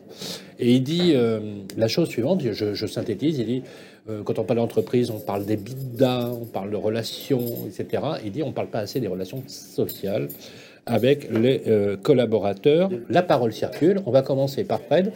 Frédéric, le capital humain, c'est la matière première de l'entreprise. On peut mettre tous les outils en place, on peut mettre euh, tous les process, on peut. mettre- C'est au cœur de tout, bien sûr. C'est le porteur de nos valeurs. C'est la relation client euh, se passe euh, avant tout, évidemment, et à un moment donné par l'humain. C'est aussi la fin des entreprises, parce que très souvent, quand on oublie ça, on voit très vite ce que ça donne pour beaucoup d'entreprises. On a des, noms vrai. en tête, et Dans donc surtout important. service. Bien sûr, bien sûr, bien sûr. Surtout dans le service. Au-delà même de la tech. Oui. Parce qu'on va parler bien sûr de, Oui. de la tech. Et quand le marché marque le pas, je pense que ce qui fera la différence, c'est là que ça se passe. C'est à ce moment-là, parce qu'on a tous des outils un peu pareils, on a tous une informatique, le même logiciel, la même manière de faire. D'ailleurs, pour dire les choses, on vend presque tous les mêmes styles d'appartements au même endroit, au même truc. Qu'est-ce qui fait la différence à un moment donné? C'est le contact avec l'un de nos collaborateurs. C'est le fait de passer du temps dans une voiture et d'être capable de converser pendant qu'on apporte, on emmène notre client euh, sur le lieu de visite. C'est le fait de créer le lien et de se dire, bah, finalement, j'ai deux appartements achetés là, euh, j'ai eu deux personnes en contact, mais il y en a une, mais elle est super sympa. Puis alors, quand elle m'a dit qu'elle faisait de la danse ou de l'équitation ou machin, puis ça fait un point commun et on crée le lien. Et pour le même appartement, pour le même produit ou service vendu, eh bien, il y a une relation différente qui s'est instaurée. On va avoir envie d'appeler plus cette personne-là que l'autre. Et là, toute la réussite, elle est là. Alors, merci encore une fois pour la transition, parce que justement, pour alimenter la sixième maxime euh, du des commandements, les clients n'attendent pas que vous soyez parfait, ils attendent que vous répariez les choses quand ça ne va pas. C'est Donald Porter qui l'a dit, Thierry. Ça fait écho à ce dont on parlait sur, le fait de On transformer voit bien le la en pépite. hein, le ouais. capital humain, la capacité à être faillible, la capacité à être engagé avec la formation comme accompagnant du projet professionnel. Oui, résoudre les... parce que le client, qu'est-ce qu'il attend finalement? Il attend d'en avoir pour son argent, on va dire. hein. Et puis, et ce que Ah oui, vous disiez je- effectivement, c'est qu'il n'y a pas que l'immobilier qui est touché, c'est-à-dire que vous vendez tous la même chose. Les banquiers vendent à peu près tous les mêmes produits, les assureurs vendent les, les euh, constructeurs automobiles, bon, peu ou prou, on va dire tous les grands constructeurs vendent à peu près la même voiture. Bon. Et les distributeurs, j'en parle même pas, ils vendent les mêmes produits. hein. Entre un, un taille haie chez Castorama et un taille haie chez Leroy Merlin, bah, c'est le même taille haie. Bon. Et chez, le- euh, chez euh, euh, Decathlon, c'est la même chose. hein. Une paire de baskets chez Decathlon et une paire de baskets euh, chez Sport 2000 ou ailleurs, c'est la même. Qu'est-ce qui va faire la différence? On se dit presque tout sur Radio Imo. Voilà, le plat est arrivé. Messieurs, effectivement, euh, Thierry, on parlait justement de, le côté faillible des clients, mais le client, effectivement, euh, avant tout, souhaite qu'on puisse être capable, si on dit qu'on veut réparer, qu'on euh, fera mieux, il faut quand même, indépendamment de cela, c'est lui qui paye, et c'est lui qui doit être servi de façon cohérente là-dessus. Est-ce qu'on a le droit à l'erreur avec le client, euh, Thierry Bien sûr. Cha- Chaque entreprise fait une promesse. Si elle sait qu'elle elle peut être euh, faillible, il faut être à la hauteur de la promesse. Il faut que le client en ait pour son argent, tout simplement. Euh, et quand tout va bien, mais c'est fantastique, j'ai rempli mon contrat. Quand ça se passe moins bien, mais il faut que je sois aussi au rendez-vous et à la hauteur. Et c'est souvent d'ailleurs ce qu'on pourrait même appeler le, le moment de vérité ultime. C'est quand ça va pas. que- hein, c'est c'est comme avec ses amis. C'est quand vous êtes malade que vous comptez vos amis. Donc ben, c'est pareil pour le- la relation client. Je vois pas pourquoi ça, sera des- ça serait différent, puisque le thème de, de notre échange, c'est on est sur l'amour du client. Bah, c'est ça, hein, dans, dans les relations personnelles qu'on peut avoir, dans les attentes qu'on peut avoir par rapport à son cercle personnel, amical, familial. En fait, quand on fait appel à une entreprise, bah, quand tout se passe bien, ça va. A un, grain de sable ou si euh, tout ne se passe pas comme prévu, bah, j'attends que vous soyez à la hauteur, parce que j'ai payé. Et je suis fidèle, je suis là depuis, euh, de- depuis des années. Donc le client, il a des attentes euh, qui sont plus que légitimes. C'est vrai que ça reflète, ça reflète, Jeanne, assez bien l'état d'esprit aujourd'hui de, la notion de service dans lequel finalement, avec beaucoup d'humilité, on doit reconnaître qu'on peut être faillible, mais qu'on est, que finalement, on fera en sorte que le client sera livré, satisfait, parce que ce qu'on veut, c'est le conserver. Il y a même une valeur économique dans sa conservation. Oui, et, je reviendrai sur un mot que tu as dit, c'est euh, l'humilité. Être faillible, c'est être humble. euh, reconnaître que l'on peut être faillible, c'est être humble. Et cette humilité, elle ne, elle, elle pas, euh, elle n'est pas contrecarrée par un désir d'excellence, par un désir de faire toujours mieux, par un désir d'innovation. Dans la tech, il faut être humble. Il faut être humble parce que on, teste, mais tout ne fonctionne pas. On teste, on reprend, on reprend, on teste, on teste, et puis finalement, à un moment donné, on craque. On craque le problème, et là, on a tout gagné parce que les choses se mettent en route. Alors ça, c'est de l'humilité, et cette humilité, il faut l'avoir par rapport à ses, par rapport à ses collaborateurs aussi. Et, et- et encore une fois, euh, ce sont des relations humaines.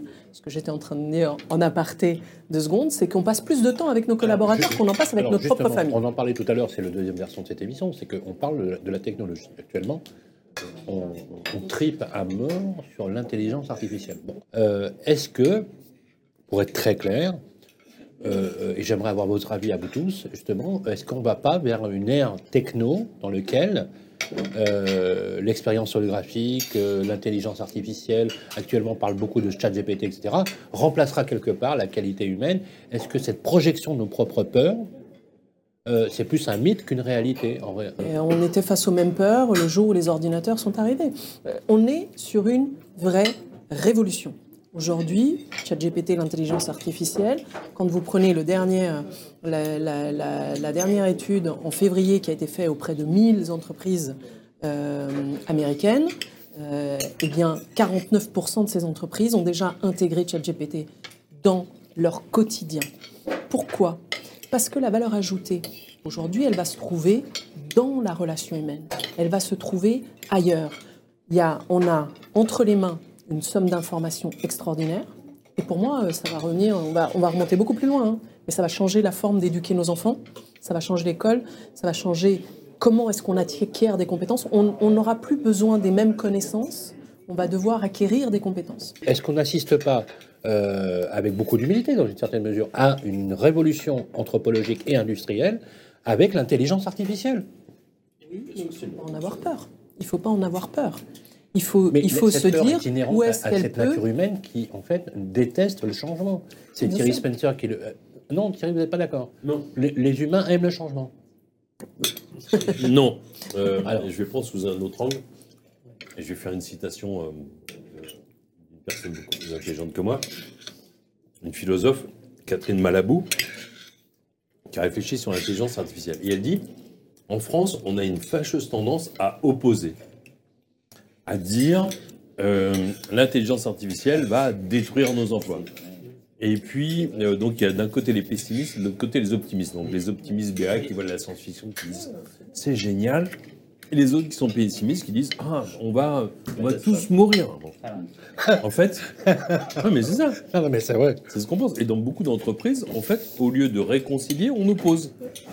Et, et- et Et ça, de ce fait, fait, ça. et c'est très français. Il y a beaucoup d'études qui montrent que les, les Chinois et même les Américains sont beaucoup plus avancés sur la réconciliation entre l'homme et la machine. Or, c'est inéluctable. Les progrès de la science aujourd'hui, de l'intelligence artificielle et tous- les outils qu'on met en œuvre, c'est inéluctable. Et donc, on peut s'en réjouir. Pourquoi? Parce qu'en fait, toutes les tâches sans valeur ajoutée vont être gérées par la machine. Mais tout ce qui va être à forte valeur ajoutée, donc la, la vraie relation humaine, la prise en compte des Plus de émotions, temps pour ça. Plus de temps pour une vraie relation Exactement. plus longue, Ah, plus mais ça, ça profonde. jamais. Exactement. Et ça va même s'intensifier. Exactement. Je vais, je vais rebondir là-dessus avec un exemple très concret. Euh, deux, mais reliés. Avec euh, ChatGPT, justement, euh, et dans le fonctionnement. On a intégré ça. Il y avait déjà un premier logiciel qui servait là-dessus. On a mis maintenant ChatGPT. Pourquoi? Pour des commerciaux à la loc et à la transaction qui sont censés faire des annonces en vitrine et faire des textes. Mais c'est fantastique. Mais c'est juste fantastique. Non, mais parce que juste le sujet, le complément d'objet direct et le verbe, ils savent même pas ce que c'est. Et donc, rédiger une annonce, c'est très compliqué pour bon nombre d'entre eux. Ils connaissent parfaitement leur métier, ils connaissent parfaitement ce qu'ils ont à faire, ce qu'ils ont à dire. Mais dès qu'il s'agit de faire une synthèse et de pouvoir résumer, c'est très compliqué. Déjà parce que certainement que l'éducation nationale a, mais c'est un autre débat, a passé sur, sur un certain nombre de choses et a oublié le principal.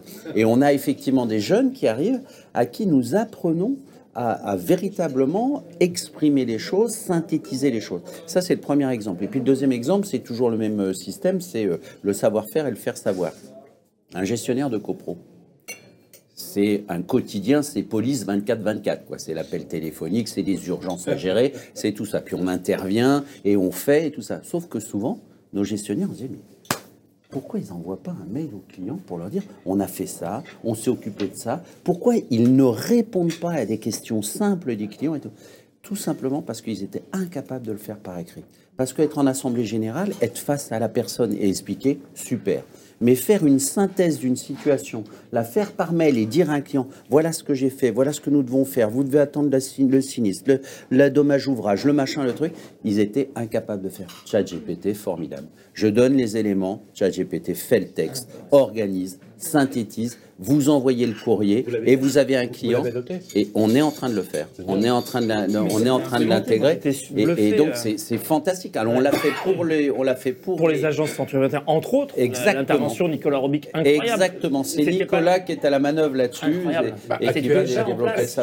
Et c'est déjà en place. Actuellement, en avec. Jeanne, on travaille sur une grande plateforme de formation à distance, justement pour, en utilisant l'intelligence artificielle qui, qui va, qui va gagner. Et donc là, c'est un soutien, là, c'est un appui, là, c'est une amélioration. Et pour revenir sur ce que disait Thierry, et donc là, c'est plus de temps et un collaborateur plus décomplexé, décontracté pour se consacrer au principal, la relation client. Ce qui est important, ce que la technologie fait aussi dans l'aide euh, qu'on peut apporter, c'est qu'elle peut récupérer de l'information sur le client.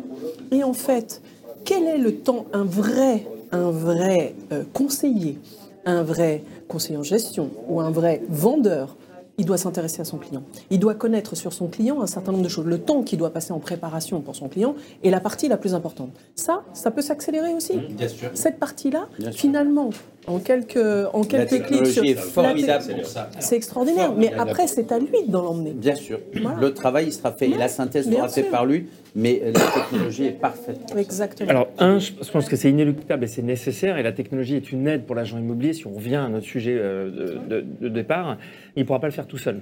C'est-à-dire que ça va demander de plus en plus de professionnels, il faut des outils, il faut des moyens, il faut des, des entreprises, parce que de mettre en place euh, immédiatement ChatGPT, c'est pas juste de dire je l'ai sur mon téléphone, je teste, non, c'est de le mettre dans l'outil.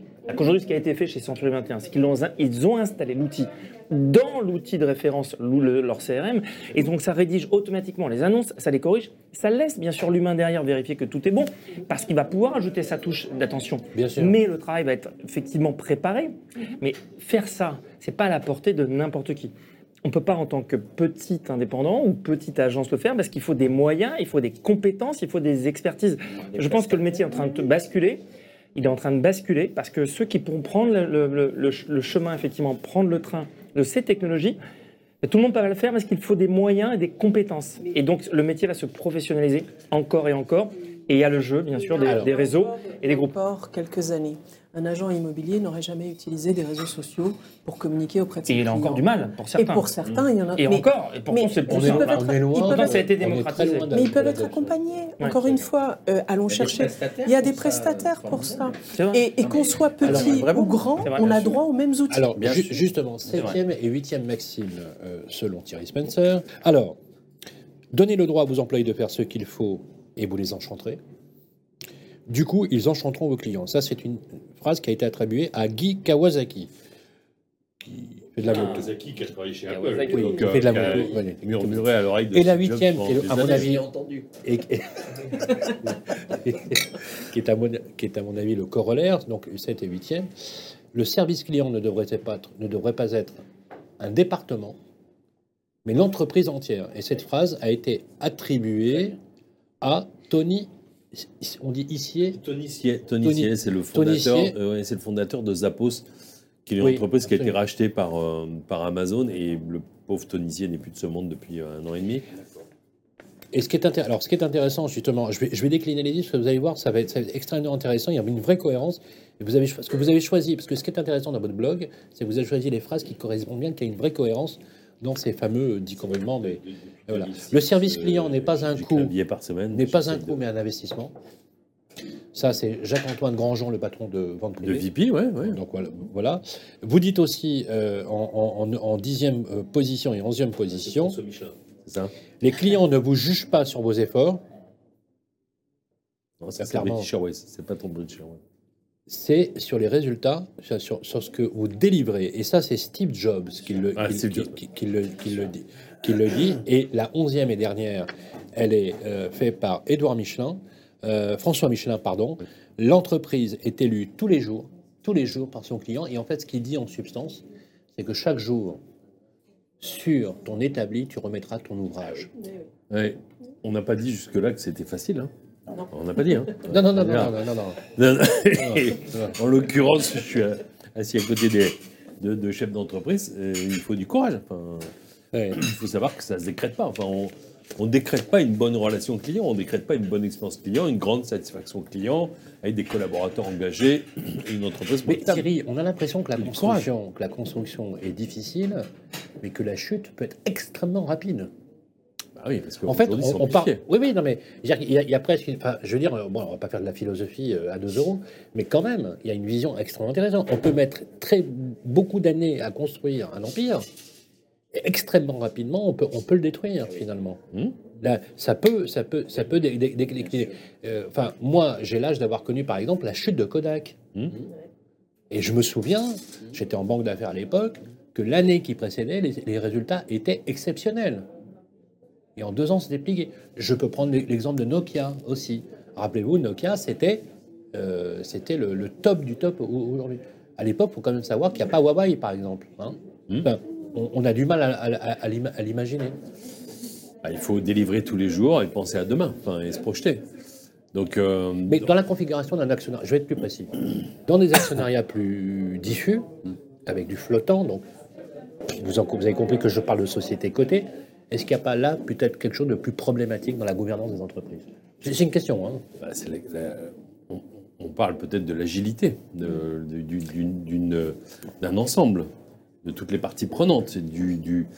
Et euh, finalement, si les associés, les actionnaires ne s'intéressent qu'à une seule chose, c'est combien ils vont gagner à la fin de l'année, et Bah, ne pas penser. Merci de le à- dire comme à- ça, c'est un peu ça qu'on a l'impression. Dans 10 ans, enfin, il y a Bah des oui. exemples frappants même dans la distribution. euh, Bon, tu as cité des exemples, tu Alcatel, qui est un exemple Ah oui. fantastique où à un moment donné, on a oublié le client, le produit, à vouloir tout sous-traiter et on se retrouve finalement à plus faire euh, notre métier, le métier. Et, c'est- ça, décla- et ça déclenche la mort de, de cette entreprise ou la petite mort de cette entreprise. Et sur une société telle qu'elle est, qu'elle- telle qu'elle est aujourd'hui, la vision pose un cap, mais il faut euh, s'adapter, innover et, et- et être en perpétuelle remise en question. Je pense qu'il n'y a pas un entrepreneur qui euh, ne doit pas, euh, tous les mois, se remettre en question. Mais et ça, c'est la seule manière de pouvoir effectivement ensuite avancer. Ça n'empêche pas d'avoir une vision, d'avoir la, la- la ligne qui est, qui est constante, mais d'innover perpétuellement. Euh, c'est. Est-ce Alors- que les grandes entreprises sont Alors, les- même- un cer- certains mastodontes sont moins agiles à faire. Dans la même mouture, je vais donner quelques chiffres et quelques, et quelques éléments.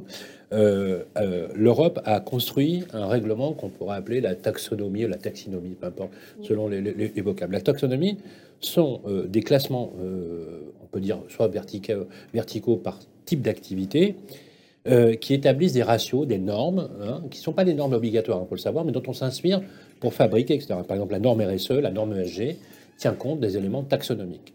Je prends juste un exemple, la totalité en immobilier, hein, je parle en classe d'actifs immobiliers, tout d'actifs confondus, on convertit en Europe la totalité des portefeuilles obligataires en green bonds, donc ce qu'on appelle en obligations vertes. Euh, ce sont des ratios extra-financiers qui entrent justement soit dans l'equity, soit dans, le, dans, dans, dans, dans les objets financiers, c'est-à-dire dans les actions ou dans les obligations. Les amis, est-ce que ça veut dire que nous assistons finalement à une période post-capitaliste, j'ai pas dit anticapitaliste, qui intègre des ratios qui n'ont plus rien à voir avec le financier, tu vois, Frédéric, mais qui ont à voir avec le bien-être, la qualité environnementale, des ratios donc extra-financiers qui viennent finalement accroître la valeur de l'action ou de leur rentabilité de l'obligation, parce que on n'est pas naïf au point de penser que tout le monde va être philosophe, engagé pour la planète, etc. Mais que cet impact green, euh, on a fait des comparaisons, ont une incidence en termes de rentabilité, c'est-à-dire de niveau de croissance et de création de valeur, de l'ordre de 15 à 25% sur les marchés actions, par exemple. Est-ce qu'on est qu'on entre dans cette, dans cette époque Euh, Frédéric, vous en pensez quoi? Je pe- Je pense qu'il y, a- beaucoup d'entreprises qui ont démarré euh, ce fonctionnement d'IRSE, etc., avant même d'a- d'avoir entendu pour la première fois le nom RSE. Euh, on en fait partie, on s'est rendu compte, on a checké, on a regardé ce qui était justement au niveau européen, ce qui était attendu d'entreprises un peu de notre taille et tout ça. Mais on fait déjà quoi Euh, la protection euh, de l'environnement chez nous, les voitures électriques, faire des sites où il y a du verre partout et, on essaie d'éviter, d'éliminer ces zones vertes, faire des endroits où les collaborateurs ont des bureaux. Euh, des bureaux, c'est juste, mais des bureaux attitrés, pas le bureau qu'on prend le matin et puis qu'on a perdu le soir. Non, non, le bureau qu'on peut garder, sur lequel on peut mettre euh, des éléments à soi et, et un, un- j'allais dire un environnement important parce que on, on- c'est ce qui disait tout à l'heure, euh, on passe beaucoup de temps, mais bien sûr, on passe énormément de temps dans l'entreprise et la volonté c'était de faire qu'à un moment donné, ces collaborateurs soient heureux de venir au travail, d'y rester, d'y travailler. Et c'est un ensemble de choses. On ne peut pas franchement dire qu'il soit pro-télétravail. hein. Ah euh, non, ça, on peut pas dire ça, non. Et, et l'équipe, le fonctionnement, mais, mais non parce que c'est contraire à tout ça. Je- Tout à l'heure on a parlé de, du Covid, du confinement et tout. Nous, nos équipes, elles étaient là, elles étaient dans les bureaux, mais on pouvait être là parce que un bureau chez nous, c'est pas 3 mètres carrés, quoi. Euh, parce que les couloirs, c'est des couloirs euh, un- euh, qui permettent de, de- à des équipes de, de se croiser, de fréquenter, parce qu'il y a des pauses café, parce qu'on peut sortir à l'extérieur, parce qu'il y a des endroits nature dans nos boîtes, et on n'a pas attendu le RSE pour mettre ce genre de choses en place. C'est une évolution. Le nomadisme ou le télétravail Oui. ou les nouveaux travailleurs nomades, Oui. euh, ça, ne, ça ne veut pas dire moins de relations humaines. Et en fait, c'est des choses extrêmement qualitatives. Et ça, vous pouvez le rapporter au temps que vous passez avec vos enfants euh, à un moment donné euh, le soir. Il n'est pas, Ouais. il est pas énorme, mais il est extrêmement qualitatif. Et là, euh, en fait, le temps, c'est la même chose, c'est des rituels. En fait, comment est-ce qu'on fait pour conserver un état d'esprit d'équipe? Vous disiez pendant le confinement, on était là. Euh, et beaucoup d'entreprises n'étaient pas là. Ça ne veut pas dire qu'ils n'ont pas mis des rituels en place. Tous les matins, on se voit, on se dit bonjour, on met la caméra. Nous, on oblige nos, co- nos collaborateurs à mettre la caméra quand on est en visio. Pourquoi? Parce que c'est le respect de l'autre aussi. Et euh, peu importe que tu sois chez toi, peu importe ce, euh, ce qui peut se passer autour de toi, c'est euh, normal.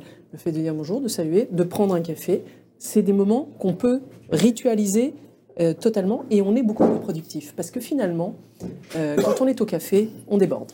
Quand on est à table, on déborde. Quand on est euh, finalement euh, sur une visio, on a un temps donné. Et puis là, on, est, on devient extrêmement productif, extrêmement qualitatif, même dans la relation humaine. J'ai- Donc je sais- c'est pour moi, c'est pas antinomique. Oui. C'était juste, euh, c'était juste ça. Il n'y a pas de relation humaine que euh, physique Non, et mais il se passe quelque chose dans la relation quand elle est physique et quand on est approche de quelqu'un qu'on peut pas expliquer, c'est magique et qu'on n'aura jamais à distance. C'est une évidence. Pour moi, c'est une aberration aussi le télétravail. J'en suis convaincu. Pour autant, ça ne veut pas dire qu'on ne peut pas travailler à distance. On, on reviendra sur Mon ce reviendrai- slogan préféré, On reviendra là-dessus. Le- le télé- le- le télétravail, Regardez suis- le nombre de, cl- de couples qui se forment aujourd'hui sur Internet. Oui, mais c'est autre chose. C'est autre Non, non, chose. non, mais c'est autre chose. Mais non, se on est dans l'amour. Non. On est dans se l'amour. Oui, oui. La relation la se crée elle Mais- c'est autre Elle chose. se ensemble. concrétise par la Ah rencontre, mais la magie, elle a lieu avant. Mais- C'est- mais, euh, avant, il y avait le, il y avait le flower power. Moi, je vais vous rajouter de la magie dans le digital. vous Sur allez le, voir. sur le net, sur le net power. On se dit presque tout sur Radio Imo. Eh bien voilà les amis, nous sommes euh, de retour pour le dessert. Le dessert, alors je vous fais le pitch, hein. une brunoise de fraises avec une ganache montée à la verveine, un jus de verveine et un sorbet à la verveine. Voilà, je vous souhaite un très bon dessert. Alors, pour alimenter justement cette fin d'émission, parce que ah là, il vient deux heures de nous quitter, il y a deux questions que j'aimerais vous poser. Juste avoir votre avis de professionnel. On parle aujourd'hui de grande démission. Vous voyez dans les articles, la grande démission, c'est-à-dire euh, des personnes qui... Alors, je sais pas parce qu'ils ont trouvé un boulot, ils démissionnent parce qu'en fait, ils veulent plus travailler dans le, dans le secteur. La banque, euh, c'est 31%, il y avait un article absolument incroyable, c'est plus qu'une hémorragie, c'est une éventration dans les ressources euh, euh, humaines dans le monde de la banque. Qu'en est-il de l'immobilier? Est-ce qu'on assiste à des phénomènes comparables? Euh, On a la chance d'avoir Frédéric Chaminade, qui est le patron du plus grand groupe français. Donc, est-ce que ce phénomène touche aujourd'hui l'immobilier? Et vous, vous arrivez en- à vous en préserver, on va dire DG. Pas Non, patron, pardon, parce que je pardon. voudrais garder ma place. Pardon, euh, oui, oui, pardon, pardon, pardon. Philippe, vous m'excusez. Pour pouvoir Bon, en parler. voilà, tout le ça. directeur général. Et, et Philippe, tu Voilà, m'excuses, tu sais voilà. ce que c'est, c'est la fin de repas, c'est toujours compliqué, tout Voilà. ça. Bref, Euh, non, oui, et pour un sujet plus, plus sérieux, euh, la- grande démission, elle, elle existe dans un certain nombre de secteurs d'activité. C'est pas le cas dans l'immobilier. En tout cas, moi, je ne reçois pas quand même si on a effectivement, comme beaucoup d'autres secteurs d'activité, plus de difficultés pour, euh, pour recruter. Euh, Tout à l'heure, on parlait en off de, euh, de, de- cette génération aussi qui arrive, qui, qui, qui a aussi ses attentes, qui a aussi des choses différentes. Et puis, si on parle du secteur bancaire, mais finalement, est-ce que c'est pas tout, tout le résumé de tout ce repas, quoi? Et, et tous les sujets qu'on a abordés depuis le début du repas Est-ce que les banques n'ont pas oublié le client? Est-ce que les banques, à un moment donné, en oubliant le client, n'ont pas oublié le bien-être de leurs collaborateurs?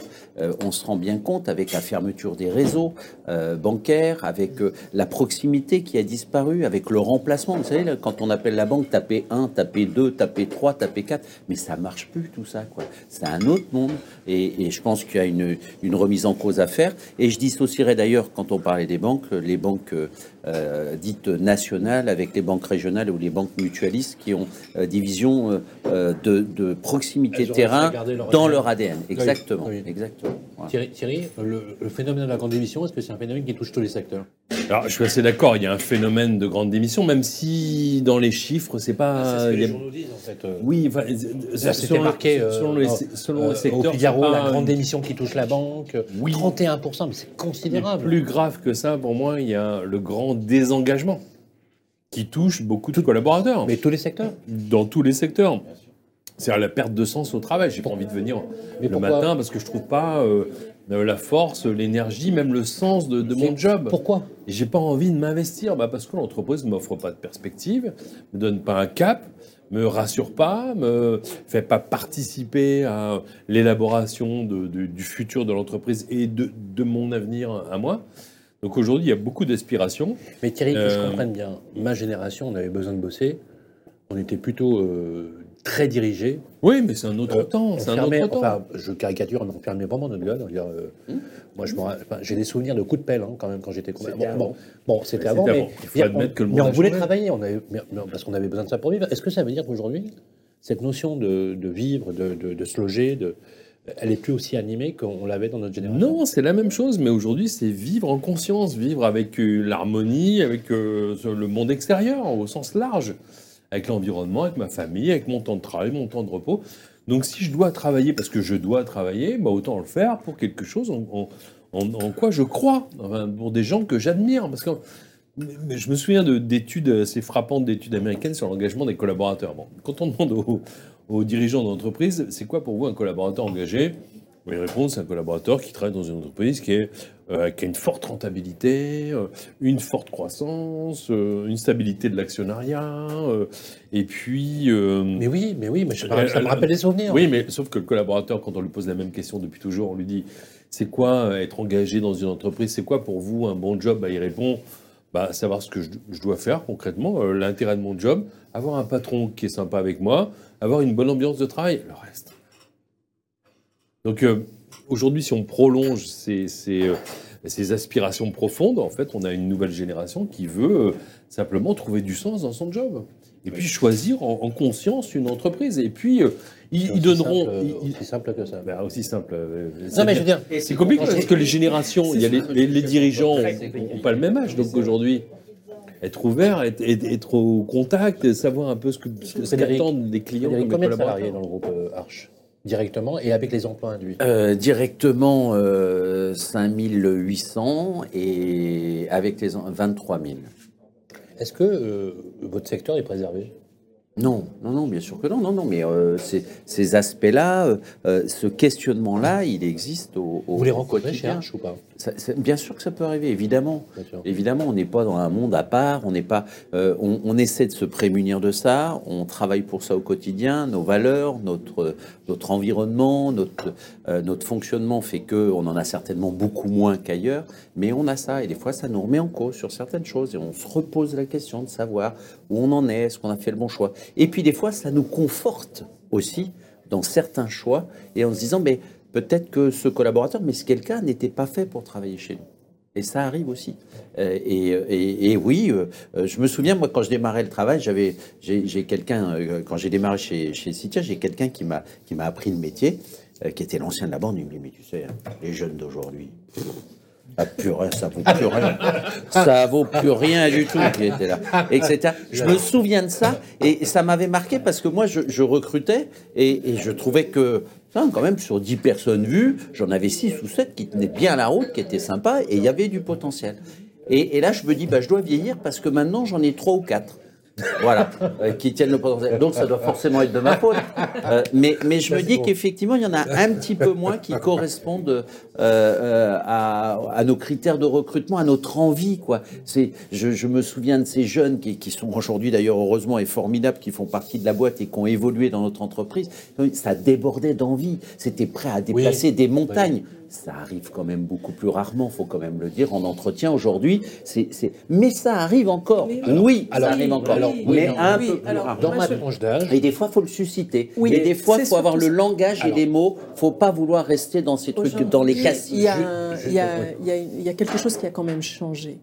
Euh, et puis c'est peut-être dû aussi à un contexte. Aujourd'hui, on a un contexte où on communique partout, on est en plein emploi. On est sur des taux de chômage qui sont... euh, donc, on- il y a des choses qui on est en plein s'accélèrent. emploi en France. Bah, euh, en tous les Oui. cas, euh, Oui, on a des réductions de chômage continuelles, etc. Oui, on n'a jamais été à des taux France, aussi bas, taux d'emploi aussi. est, est Oui, oui. quasiment optimal. Oui, oui. C'est Mais fou oui. de penser ça, Mais oui. 7,5%. Mais oui. Mais c'est Et aujourd'hui, pour toutes les raisons qu'on connaît. Et aujourd'hui, quand vous regardez ces générations, il y a un renouvellement. Et les gens se disent, les gens se, se sentent rassurés parce que il y a la possibilité d'aller voir ailleurs. Et même pour ceux qui sont au sein de l'entreprise depuis un certain temps, ils se disent tiens, pourquoi est-ce que je ne pourrais pas aller voir ailleurs? Les choses ont changé en recrutement? Aujourd'hui, ce sont les personnes qui vont à l'entretien qui choisissent l'entreprise. On doit les draguer. On doit les draguer. Aujourd'hui, c'est l'entreprise qui se vend, c'est pas la personne qui vient chercher un emploi qui est en train de se vendre. Mais c'est pas une mauvaise chose. Je dis pas que ça soit une mauvaise chose. Je dis pas que ça soit une mauvaise chose. Mais du coup, ça participe peut-être, ça participe peut-être à ce phénomène qu'on a l'impression de voir arriver. ça participe, par mais c'est une de la accélération. valeur de l'entreprise? Est-ce que ça change un peu le scope? Eh bien, aujourd'hui, on commence à se- à s'intéresser à, la marque employeur. Mais bien sûr, on est, et- et bien sûr, on doit être tout aussi bon auprès de ses employés qu'on doit l'être sur le côté marketing, qu'on doit l'être auprès de ses clients. C'est important. Et de porter cette image-là fait que ben, on, peut peut-être émerger, on aura peut-être un peu moins de turnover parce que il faut bien le reconnaître. Alors moi, mes clients étaient dans l'immobilier, mais euh, il y a un mercato extraordinaire euh, sur ce secteur parce que euh, les talents, eh ben, ils, se, ils passent d'un endroit à un autre pour trouver l'endroit où ils sont bien. tu confirmes Je, je- alors vraiment, j'achète complètement. Ça nous engage, ça nous oblige. Et moi, je vois la difficulté qu'on a en tant qu'entreprise, entrepreneur et direction à, à motiver, dynamiser. C'est à notre, c'est notre job. Ça nous oblige à être là tout le temps pour, un peu comme dans une série, une série télé, d'être constamment sur de la nouveauté. Parfois, ça, les- ça leur fait peur, mais ils en ont besoin. C'est pour ça qu'ils restent, parce qu'ils ont envie de participer à un- une aventure une histoire et un projet collectif. Ils ont vraiment besoin de ça. Si on fait pas ça, ils partent parce qu'ils s'emmerdent. Le pire dans la vie, c'est de se- s'ennuyer. Et c'est valable aujourd'hui pour les collaborateurs qui veulent participer à un projet. C'est ce qu'a réussi à faire Arch, mais je le dis parce que je le pense vraiment. Parce qu'il y a une- euh, Mais je le pense vraiment, et, je- et c'est ce que j'essaye de faire hein, tout à fait humblement. Et, euh, et on, et on forcément groupe aujourd'hui? un peu plus de 200, mais ça n'a rien à voir. Ah, c'est une paille. Et donc, mais alors, si on parle des agences immobilières, voilà, qui, On est 15 hein, qui sur doivent- la radio voilà, c'est bah, c'est- super. Et donc, les- dans les, dans les agences immobilières aujourd'hui, voilà, c'est des petites euh, TPE, c'est des petites À entreprises. partir de deux, Il faut il faut partager quelque Voilà. chose et avoir Exactement. une envie, et c'est déjà compliqué. exactement. À deux, comme on dirait, ça c'est déjà à deux, à c'est deux, compliqué. nous avons un débat. Ouais, à ça, trois, nous avons une la bonne synthèse. déjà à deux. Alors justement, on va, on va euh, si vous permettez, à- arriver à la, à la fin de notre émission et merci vraiment de partager ce moment. Et on espère, les amis, que justement on vous a un peu régalé et donné envie de venir à la fois ici. Merci en tout cas. euh, effectivement, je vous propose une, une chose, si vous voulez bien, Euh, deux choses pour finir euh, de façon comme au théâtre. Vous savez, vous soignez l'entrée et soignez la sortie. Je vous propose que chacun vous preniez la parole, une petite minute chacun euh, ininterrompu avec ce que vous ressentez, là, comme ça, spontanément. Et je vous proposerai tout de suite après un jeu avant de nous quitter, le jeu de l'adjectif et du mot spontané. Voilà, je propose qu'on commence par Thierry Spencer, qui nous a fait le plaisir d'être avec nous. Vous avez une minute, montre en main. Est-ce que vous êtes prêt, est-ce que vous êtes prêt Thierry Vous avez votre caméra qui est ici. Alors tout d'abord, j'ai j'ai été ravi de passer ce, ce bon moment euh, avec vous. Ce qui m'a euh, finalement, ce que je vais retenir de nos échanges, c'est que premièrement, une conviction profonde euh, de l'intérêt pour l'humain, pour, pour les, les valeurs humaines. Pour euh, euh, euh, finalement, on se retrouve tous dans, nos débats autour de, la force de, l'humain, de, la prise en compte des émotions, surtout dans un secteur où on a plutôt tendance à, considérer les clients comme des numéros, comme des lots, comme des dossiers. Donc l'importance de l'humain. Deuxième chose que je retiendrai de, nos échanges, c'est le fait de dire que bah, l'avenir qui se présente à nous est plutôt, euh, me rend plutôt optimiste, nous rend un peu plutôt euh, tous euh, optimistes, à condition de réconcilier, euh, bah, par exemple, l'intelligence artificielle et puis euh, euh, la, la relation humaine. Donc euh, être capable de tirer le meilleur parti des nouvelles technologies pour euh, laisser euh, les humains, les collaborateurs, aussi euh, les clients euh, s'exprimer et être euh, satisfaits. Alors, si on devait justement, je vais noter, l'adjectif, le mot spontanément qui viendrait pour illustrer le- notre, notre déjeuner. Le mot qui me vient à l'esprit spontanément pour euh, qualifier ce déjeuner, c'est suspendu. Comme le temps suspendu, on, est, on est plutôt dans, dans un moment un peu rare où on parle, euh, finalement, euh, on boit un verre, on, on, on, on déjeune très bien, pas un seul verre, on déjeune, on déjeune bien entre nous avec des... Et encore merci pour cette invitation. Donc c'est un peu un temps suspendu, finalement, on partage nos convictions, on arrive à débattre. Et c'est plutôt une très bonne chose, donc on est encore ravi et merci pour ce moment suspendu. Merci Thierry Spencer. Je rappelle que vous êtes conférencier, essayiste, avec de nombreux ouvrages, notamment, euh, je vous recommande L'asymétrie des intentions, qui est très très intéressante. Tout est disponible sur Amazon dans les bacs, bien évidemment. Thierry Spencer, que vous retrouverez bien sûr sur les réseaux euh, sociaux. Euh, une conclusion, même système. Donc on, a le mot suspendu et la conclusion. Alors je vais demander, je vais demander pour l'exercice justement à, Frédéric Chaminade euh, de conclure cette émission. Alors, lui, justement, voilà, vous avez moins une minute pile pour conclure. Voilà, votre caméra est ici, vous pouvez lui parler, vous pouvez vous adresser au public. Vous avez carte blanche. C'est à vous. Alors d'abord, merci pour cette invitation. J'ai passé un très bon moment. Euh, J'avais envie que ce soit comme pour les anciens, c'est que le repas dure jusqu'au soir, parce que d'ailleurs on aurait pu développer des tas d'autres sujets. Euh, J'en suis certain. On était parti sur le télétravail, sur euh, l'amélioration de, de, du fonctionnement, le, le métier de l'immobilier, même le secteur bancaire. C'est pour dire que euh, il y avait de, de quoi faire. Euh, à travers tout ça, ce que j'en retire, c'est que euh, le quotidien est, pas toujours facile et on a parlé, et je vous en remercie d'ailleurs, et des compliments et de reprendre euh, ce qui peut se faire chez Arch, chez, chez Citia et tout.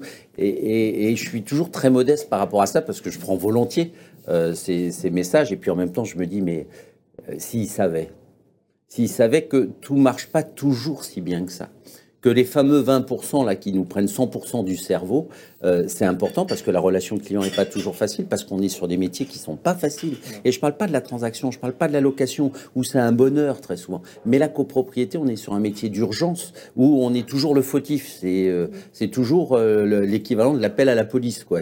On comprend pas, le client ne comprend pas qu'on n'est pas déjà intervenu, qu'on ne soit pas déjà intervenu, qu'on ne soit pas déjà informé, qu'on n'a pas fait n'ait pas fait le nécessaire. Et on paye très cher ça. Et puis je reprends sur un petit mot qui a été dit au début, c'est de dire euh, c'est difficile de liker son percepteur. faut pas oublier que nous on est syndic et qu'on prend des charges et qu'on prend des loyers quand on administre. Et c'est très difficile de dire j'aime mon percepteur qui me prend mes charges et mes loyers. Et je crois qu'avec les années, je crois qu'avec euh, euh, Philippe Briand et dans notre manière et dans sa manière de voir euh, le métier, eh bien, on, l'a réinventé cette relation avec le client. On y a mis du respect, on y a mis de l'innovation et on a mis aussi avec nos collaborateurs une envie de servir ce client. Et je pense que on a passé des étapes et j'espère que le voyage durera longtemps. Alors, quel est le mot, l'adjectif qui vous viendrait spontanément à l'esprit pour illustrer le propos de notre déjeuner des agapes que nous avons passés ensemble aujourd'hui? Famille. Famille. Famille parce que euh, dans une entreprise familiale et heureux de l'être, dans un environnement familial fort euh, et dans, ce, dans cette relation avec eux. Parce qu'une famille, il faut être plusieurs pour la faire. On parlait tout à l'heure de gérer une entreprise, faut être euh, à partir de deux, c'est compliqué parce qu'il faut faire partager à l'autre de toute façon quelque chose. Et est-ce que c'est pas déjà cette notion de famille aussi? Est-ce qu'elle n'est pas là au quotidien à travers ça? Donc, euh, et puis c'est une force. C'est une force parce que dans une famille, normalement, on est accepté tel qu'on est. Et c'est formidable de pouvoir euh, avancer et vivre une aventure dans ce cadre-là. Merci Frédéric Chamilan. Je rappelle que vous êtes le directeur général du groupe Archer. Merci d'avoir pris le temps d'être passé euh, sur notre euh, plateau. Jeanne Massa, une minute, montre en main, pour conclure avec le mot euh, spontané qui vous vient à l'esprit. Alors je vais reprendre, moi, euh, encore euh, ravi comme tout le monde d'avoir partagé ce moment où effectivement on est parti euh, sur, euh, sur ces sujets tout autour de la relation client. Euh, clairement, la relation client ne peut pas aller sans relation avec le collaborateur. Euh, on parlait d'asymétrie des attentions, euh, le livre, euh, le livre auquel a collaboré Thierry. C'est important de prendre soin de ses collaborateurs pour ensuite prendre soin de ses clients. Et je, ne suis, je suis convaincue que ça commence par là. Euh, si, on a, euh, si on construit une société, on la construit pour les clients, mais on la construit avec ses collaborateurs. Donc euh, c'est là où il faut, à un moment donné, ne pas perdre la route parce qu'en plus, plus on grandit, et moi je suis admirative du, groupe Arche pour ça, plus on grandit, plus on peut se perdre. C'est plus simple de maintenir ça quand on, est, quand on est 50, quand on est 20, parce que finalement on connaît tout le monde, parce que finalement il est simple de dire bonjour. Euh, il faut le faire quand on est 200, 1000, 2000, 3000, et c'est possible. Euh, il, y a les recettes euh, pour ça. Et puis l'innovation, je ne peux pas ne pas porter le message de la tech, pas avoir peur de la tech. La tech est au service de l'humain et, et, et pourra rendre la relation humaine encore plus productive et encore plus forte pour demain et pour porter cette relation client. 1 minute 25. Bien. Quel est le mot de Jeanne Massa pour illustrer le propos? Humilité. Humilité pour la performance, humilité, euh, euh, humilité dans la conviction, humilité euh, pour porter la passion aussi. Merci Jeanne. Voilà, Jeanne, vice-présidente du mouvement French PropTech, spécialiste de la tech. Merci Jeanne. Merci. Euh, Thibaut, voilà, Thibaut. Euh, Alors vous avez une double fonction. Eh vous oui. êtes producteur de l'émission, vous, Oui. vous l'avez inspiré. Oui, Euh, quelle est votre conclusion et le mot de Thibaut Guillaume selon c'est là-bas, c'est où Voilà. Voilà, La caméra qui est ici. qui est voilà. ici. Euh, pour moi, la- le, le mot, c'est la synthèse et c'est la convergence. On a, euh, on, on a parlé des collaborateurs, on a parlé des clients. J'ai- J'aime beaucoup cette phrase de euh, avec les collaborateurs pour les clients. Euh, je trouve que ça c'est beau. Euh, je trouve que la notion de famille, elle est clé dans une entreprise, même si c'est pas toujours facile. Donc on doit faire avec la famille, on doit euh, continuer à grandir et à se développer. Euh, J'ai beaucoup aimé le, mot engagement aussi qui a été utilisé par Thierry euh, sur cette capacité à, aller avec les équipes et de leur trouver la raison d'être, leur proposer une raison d'être qui leur donne envie de rester et de, partager cette aventure. Donc pour moi, c'est vraiment, on a fait une émission euh, passionnante où j'ai appris plein de choses, en particulier sur les rituels. Et je vais mettre en place des rituels parce qu'on ne fait pas assez chez Media encore.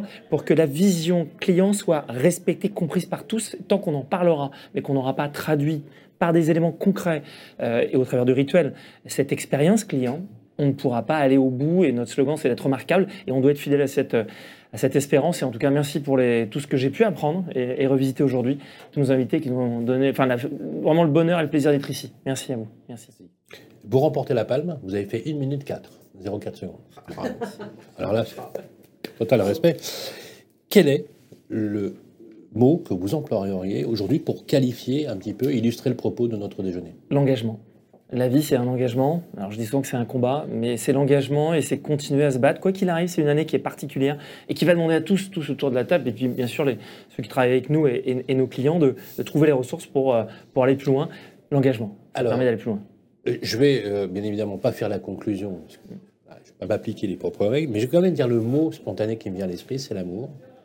Euh, j'oscillais entre l'amour et la fraternité, mais l'amour avec un grand, un grand A. On a dit amour, engagement, suspendu, et, le mot euh, famille. Si vous voulez faire preuve d'humilité dans un cadre de famille, encore faut-il suspendre et, et, arriver à avoir un temps suspendu. Si vous voulez que le temps soit suspendu, il faut que vous ayez cet engagement, car cet engagement, c'est ce qui garantira l'amour entre tous.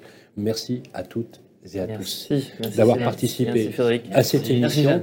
Merci, Frédéric Chaminade, merci Thierry Spencer, merci euh, Jeanne Lassa, merci euh, Thibaut Guillaume. Mention spéciale à Vitrine Média, parce que grâce à Vitrine Média, entre autres, nous existons, parce que c'est grâce à vous aussi que nos médias, qui sont des médias indépendants, financés par la profession, existent et qui portent la voix et sommes la chambre d'écho, avec, euh, sans éluder aucune question, des fois c'est même un peu sportif, euh, vous nous laissez la possibilité d'avoir une liberté d'opinion et d'information. Et, de cela, on vous en remercie. On remercie également le groupe Arche de cette liberté que vous nous donnez aussi à nous exprimer. Et je citerai une citation qui est euh, qu'aime beaucoup Philippe Briand, le fondateur de, euh, du groupe Arche. C'est une citation du général de Gaulle qui disait la chose suivante L'important, ce n'est pas de sortir de Polytechnique, mais de sortir de l'ordinaire. Voilà. Merci à toutes et à tous. Je vous donne rendez-vous au prochain numéro dont on se dit presque tout. Je vous rappelle que vous pouvez bien sûr réécouter cette émission sur toutes les plateformes de streaming et bien sûr sur le site et l'apps de Radio Imo. Euh, vous reverrez toutes ces informations sur le site justement du groupe Arche euh, où vous avez, si vous voulez acheter, revendre, gérer, administrer, bien évidemment. Euh, vous êtes professionnel, vous allez chez Vitrine Média, le bien nommé, bien entendu également. D'ici là, prenez soin de vous et des autres, et on se retrouve bientôt sur Radio Imo. On se dit presque tout, une émission à réécouter et télécharger sur le site et l'appli radio.imo et sur toutes les plateformes de streaming.